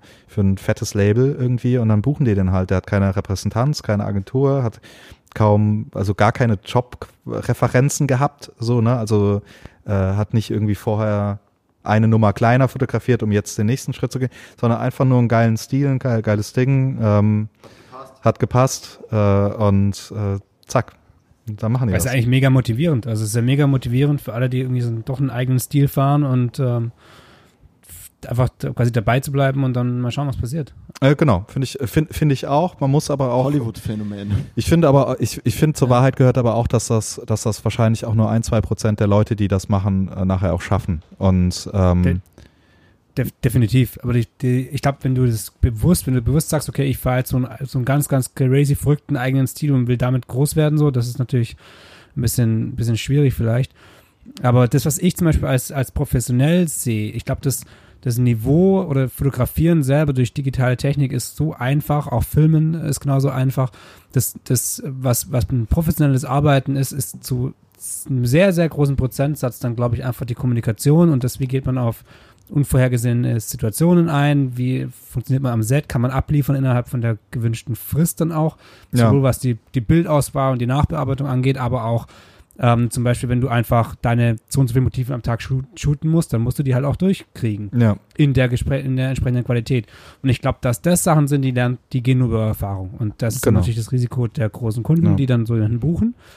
Aber dass nicht immer dieser klassische Stil von erst Assistent, Praktikant, Assistent, sonst was, dann irgendwann gebuchter Genau. Fotograf, ähm, dass das, oder auch im Video ist genauso, ähm, dass das nicht mehr zwangsläufig nötig ist, finde ich, finde ich eigentlich sehr, sehr motivierend. Kann sehr motivierend sein. Genau, ist, äh, ist motivierend, wo, wo, wobei ähm, so jetzt so diese, diese, diese Beispiele, die halt dann plötzlich so, so plötzlich dann die, die Riesenkampagne machen, obwohl sie vorher noch gar nichts gemacht haben. Zumindest keine, keine Jobs hier im Magazinarbeiten dann gemacht und so. Ähm, da spielt das dann auch keine, die müssen die Erfahrung nicht machen, weil die haben eine Produktionsfirma, die äh, wissen, wie viel Motive dann gemacht werden. Die bereiten das alles vor, die buchen die Beleuchter, die bu buchen die ganze Crew. Du musst einfach nur hinkommen und deinen Scheiß machen, so, ne? Und äh, das ist halt dann ganz geil, das ist halt dann eine, eine Größenordnung, die es dann schon, glaube ich, ähm, die es dann auch wieder irgendwie möglich macht. Das macht es noch, noch motivierender irgendwie, mit Sicherheit. Ähm, äh, trotzdem würde es für mich so nicht ganz funktionieren, weil ich, weil ich doch gerne einfach auch auch arbeite und auch einfach, ich sag mal, Profi bin, ähm, äh, meine Erfahrung gerne mache, ähm, mich so ein bisschen hocharbeite, ähm, auf dem Weg auch mitnehmen, meinen Lebensstandard irgendwie hab und äh, mir damit mal auch die Freiheiten, freie Sachen zu machen, äh, nehme. Ähm, das ist eher mein Weg, so ganz, ganz persönlich, weil ich glaube, für, für alles andere, ich würde dann, wenn das fü- fünf Jahre ich nur Freies mache und es passiert nichts, würde ich wahrscheinlich einfach den Glauben verlieren und dann irgendwann mal mir damit den Spaß kaputt machen. Und für andere ist es genau andersrum. Die machen sich dann den Spaß kaputt, indem sie auf dem Weg nach, äh, nach äh, Ja, genau, zum auf dem Olymp. Weg zu Prada irgendwie H&M und C&A mitnehmen müssen. So, ne? Das finden die dann scheiße. Ich find's nicht scheiße. Ich arbeite dann auch gerne für Labels, die eben nicht irgendwie den, den super gehypt sind oder so oder was auch immer. Ich arbeite halt einfach gerne. So. Das ist ein wenn, richtig guter wenn Satz dann, gewesen. wenn dann ein, ein, Job, ja, ist sehr, sehr schön, und wenn dann ein Job kommt, ähm, wo du denkst, okay, das, das, ich habe mir das noch nicht erarbeitet, also der Schritt ist jetzt zu groß, ich bin noch, Mhm. ich habe noch die Steps davor, ich bin die nicht gegangen. Fühlt sich das dann komisch an oder hat sich das komisch angefühlt? Das ist ja sicher auch schon vorgekommen. Ja, das ist das, was ich Weil vorhin ich, ich meinte. fand diese, Hm. ja, ich fand diese Aussage von dir mega schön, dass du dir das, dass das nicht dein Weg ist, weil du den Prozess eigentlich sehr, sehr gerne mitnimmst und Ja. mitmachst. Weil so ähnlich geht's mir auch. Ich denke mir auch immer, okay, ich, ich, ich bin jetzt da und da, aber ich will alles, was auf dem Weg war, auf jeden Fall gemacht haben. Mhm. Ja, ich finde, äh, das ist das, was ich vorhin meinte, dass ich halt nicht so viel assistiert habe und deswegen so viel vor, äh, so viel, äh, viel kaltes Wasser immer hatte, in das ich springen musste. Aber ich find's, ich find's halt auch, äh, das stresst mich dann immer, aber ich find's halt am Ende finde ich's halt auch geil. Das ist, ich liebe, liebe es einfach, neue Erfahrungen zu machen, wieder was dazu zu lernen und äh, Selbst wenn du einen Step überspringst, so, ne? Ja, es, es, es, gehört, es gehört halt dazu. Du, ähm, du musst, wenn, wenn du, wenn du nicht mal was überspringen musst, ähm, oder äh, also ich, ich finde, es gibt nichts Schlimmeres, als wenn du immer nur in deiner Komfortzone bist. Also das, das, das langweilt mich dann. Deswegen, deswegen mache ich vielleicht auch nur Film, weil ich gemerkt habe, ich habe äh, das, das äh, Fotogame auf dem Niveau jetzt gerade zu Ende gespielt, was natürlich totaler Bullshit-Aussage ist. Das hat man irgendwie nie. nie. So, aber ähm, äh, trotzdem wollte ich irgendwie was, was anderes haben, um wieder einfach eine, eine Lernkurve zu haben, wieder auch mal zu scheitern und zu merken, woran es lag und dann weiterzumachen. Mit jedem Film, den man, den ich bisher gemacht habe oder alles, was ich so an filmischen Dingen gemacht habe, ähm, kleinen Videos, die ähm, äh, die, die waren geprägt vom Scheitern, so, ne? Und haben mich aber irgendwie wieder einen Step weitergebracht und fand ich halt an, an ich mag das halt. Ich mag auch mal zu scheitern einfach. Ja, gerade eine Islandkiste ja zum Beispiel, weil ja, ja genau. so, wo ihr irgendwie ein Tag, äh, zwei, zwei Tage vorher Schnee-Location scoutet und zwei Tage später ist der Schnee weg. So, ja, was genau. machst du jetzt so, ne? Also, ja, ja voll. Und, und, ähm, das Ding ist ja auch, dass, wie du gerade meintest, du hast vielleicht ein Game, zum Beispiel das Fotogame auf einer Ebene irgendwie ein bisschen durchgespielt. Die filmische Sache macht ja trotzdem deine, ähm, deine Fotos auch irgendwie wieder besser, anders, neuer, gibt dir eine neue Perspektive. Ähm, damit komme ich mal zu einer Frage, die ich äh, mir vorgenommen habe, jedem Gast zu stellen, mhm. äh, unseren Gästen immer zu stellen. Äh, ist jetzt leicht abgewandelt, ich stelle dir beide Fragen. Ähm, welches Foto hättest du gerne gemacht oder welchen Film gerne gedreht? Mmh. Boah, das denke ich mir ganz oft tatsächlich, wenn ich irgendwas sehe, da ich, oh, das hätte ich auch gern gemacht. So, es sind immer so spontane Dinge, die hallen dann gar nicht so lange nach. Also ich glaube, so, so, äh, also so, so Filme wie Place Beyond the Pines, äh, sowas hätte ich schon gerne gedreht einfach, ne? Also das finde ich, äh, aber das ist, das ist so, so, aber da gibt es bestimmt eine Million Sachen. Das ist das erste, was in, in den Kopf gepoppt ist irgendwie. Ähm, und ja, genau, das ist die Frage, aber also ja. top. Ja. Und äh, gibt es ein Foto oder eine Kampagne, von der du bis jetzt sagst, so ja, das, ey, krass. Also muss ja gar nicht sein, dass man sagt, man hätte es gerne gedreht, aber man sagt so, das ist für mich so ein. Eigentlich ist die Frage, was, was, was bleibt so ein Lieblingsbild. Ja, so ein Lieblingsbild vielleicht. Mm, mm. Fällt mir ehrlich gesagt, glaube ich, nichts ein. Da ist die Fotowelt halt auch eine schnellere als der Film. Vielleicht ist, vielleicht ist das so. Oder es, ja, vielleicht ist das so. Und, und auch, vielleicht nicht im Sinne von austauschbarer, aber ähm, ähm, es gibt so viele Bilder, die man geil finden kann. Äh, beim einen das, beim anderen das, beim, beim anderen passt ganz vieles und so. Aber äh, berührt haben mich tatsächlich immer so äh, Fotos von James Nachtway oder äh, Robert Kappa oder sowas. Das sind natürlich Fotos, die einen wahnsinnig treffen und berühren. Und ähm, gerade so am Anfang äh, so und ähm, als ich mich damit auseinandergesetzt habe. Ich war dann auf einer Ausstellung von ähm, einer Nachtway, äh, Helmut Newton und äh, David LaChapelle in, in, einem, in einer Ausstellung. Und dann fängst du halt an mit David LaChapelle, gehst dann rüber zu James Nachtway, um dann zu was Seichten wie äh, Helmut Newton zu kommen. Und äh, das ist halt total, das, das, das fickt dein Gehirn halt einfach total. Ne? Das ist so dieser völlig poppige, überzeichnete David LaChapelle, den jeder mal angucken müsste, wenn, wenn man es nicht weiß. Also der ist halt völlig übertrieben mit allem. Dann dieses wahnsinnig ernste und, äh, ähm, und lebensbedrohliche von James Nachtway und dann halt wirklich so einfach so zarte Mode mit Jude Law von äh, Helmut Newton. So, ne? Das ist so. ähm, das ist eine krasse Ausstellung gewesen. Ich glaube, das war auch deren Intention oder die haben einfach gar keine Ahnung von ihrem Job, was ich nicht glaube. das war sondern, super random. Sondern, genau, sondern, aber ich, äh, so, ey, wir haben noch ein paar Bilder, wollen wir die nicht zusammen zeigen? Nee, aber das war so, das, äh, das, das, das fand ich mega krass so. Und ich finde aber, ich finde aber alle drei halt super, ne? So, das. Ja. So. Und deswegen ist die Frage so unglaublich schwer zu beantworten. Genau. Ja, ja. Cool, das war alles, was ich davon hören wollte. Gerne. Julian, wie sieht's bei dir war, aus? War so geil. Üb übrigens, Julian, für dich auch nochmal zu. Äh, Mo hatte die Fragen, die er mir stellen wollte, jetzt handschriftlich in sein Buch übertragen. Ne?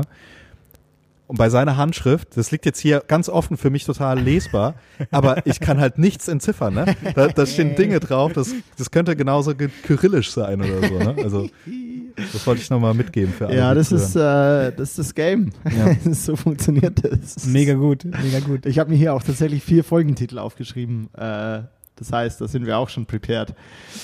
Julian, äh, ich, ich will also nur mal ganz kurz generell sagen, wir sind jetzt so bei einer Stunde 38 und ähm, zudem ist auch ein Freund von Immo angekommen gerade, der uns den Scanner noch mit hochtragen hilft.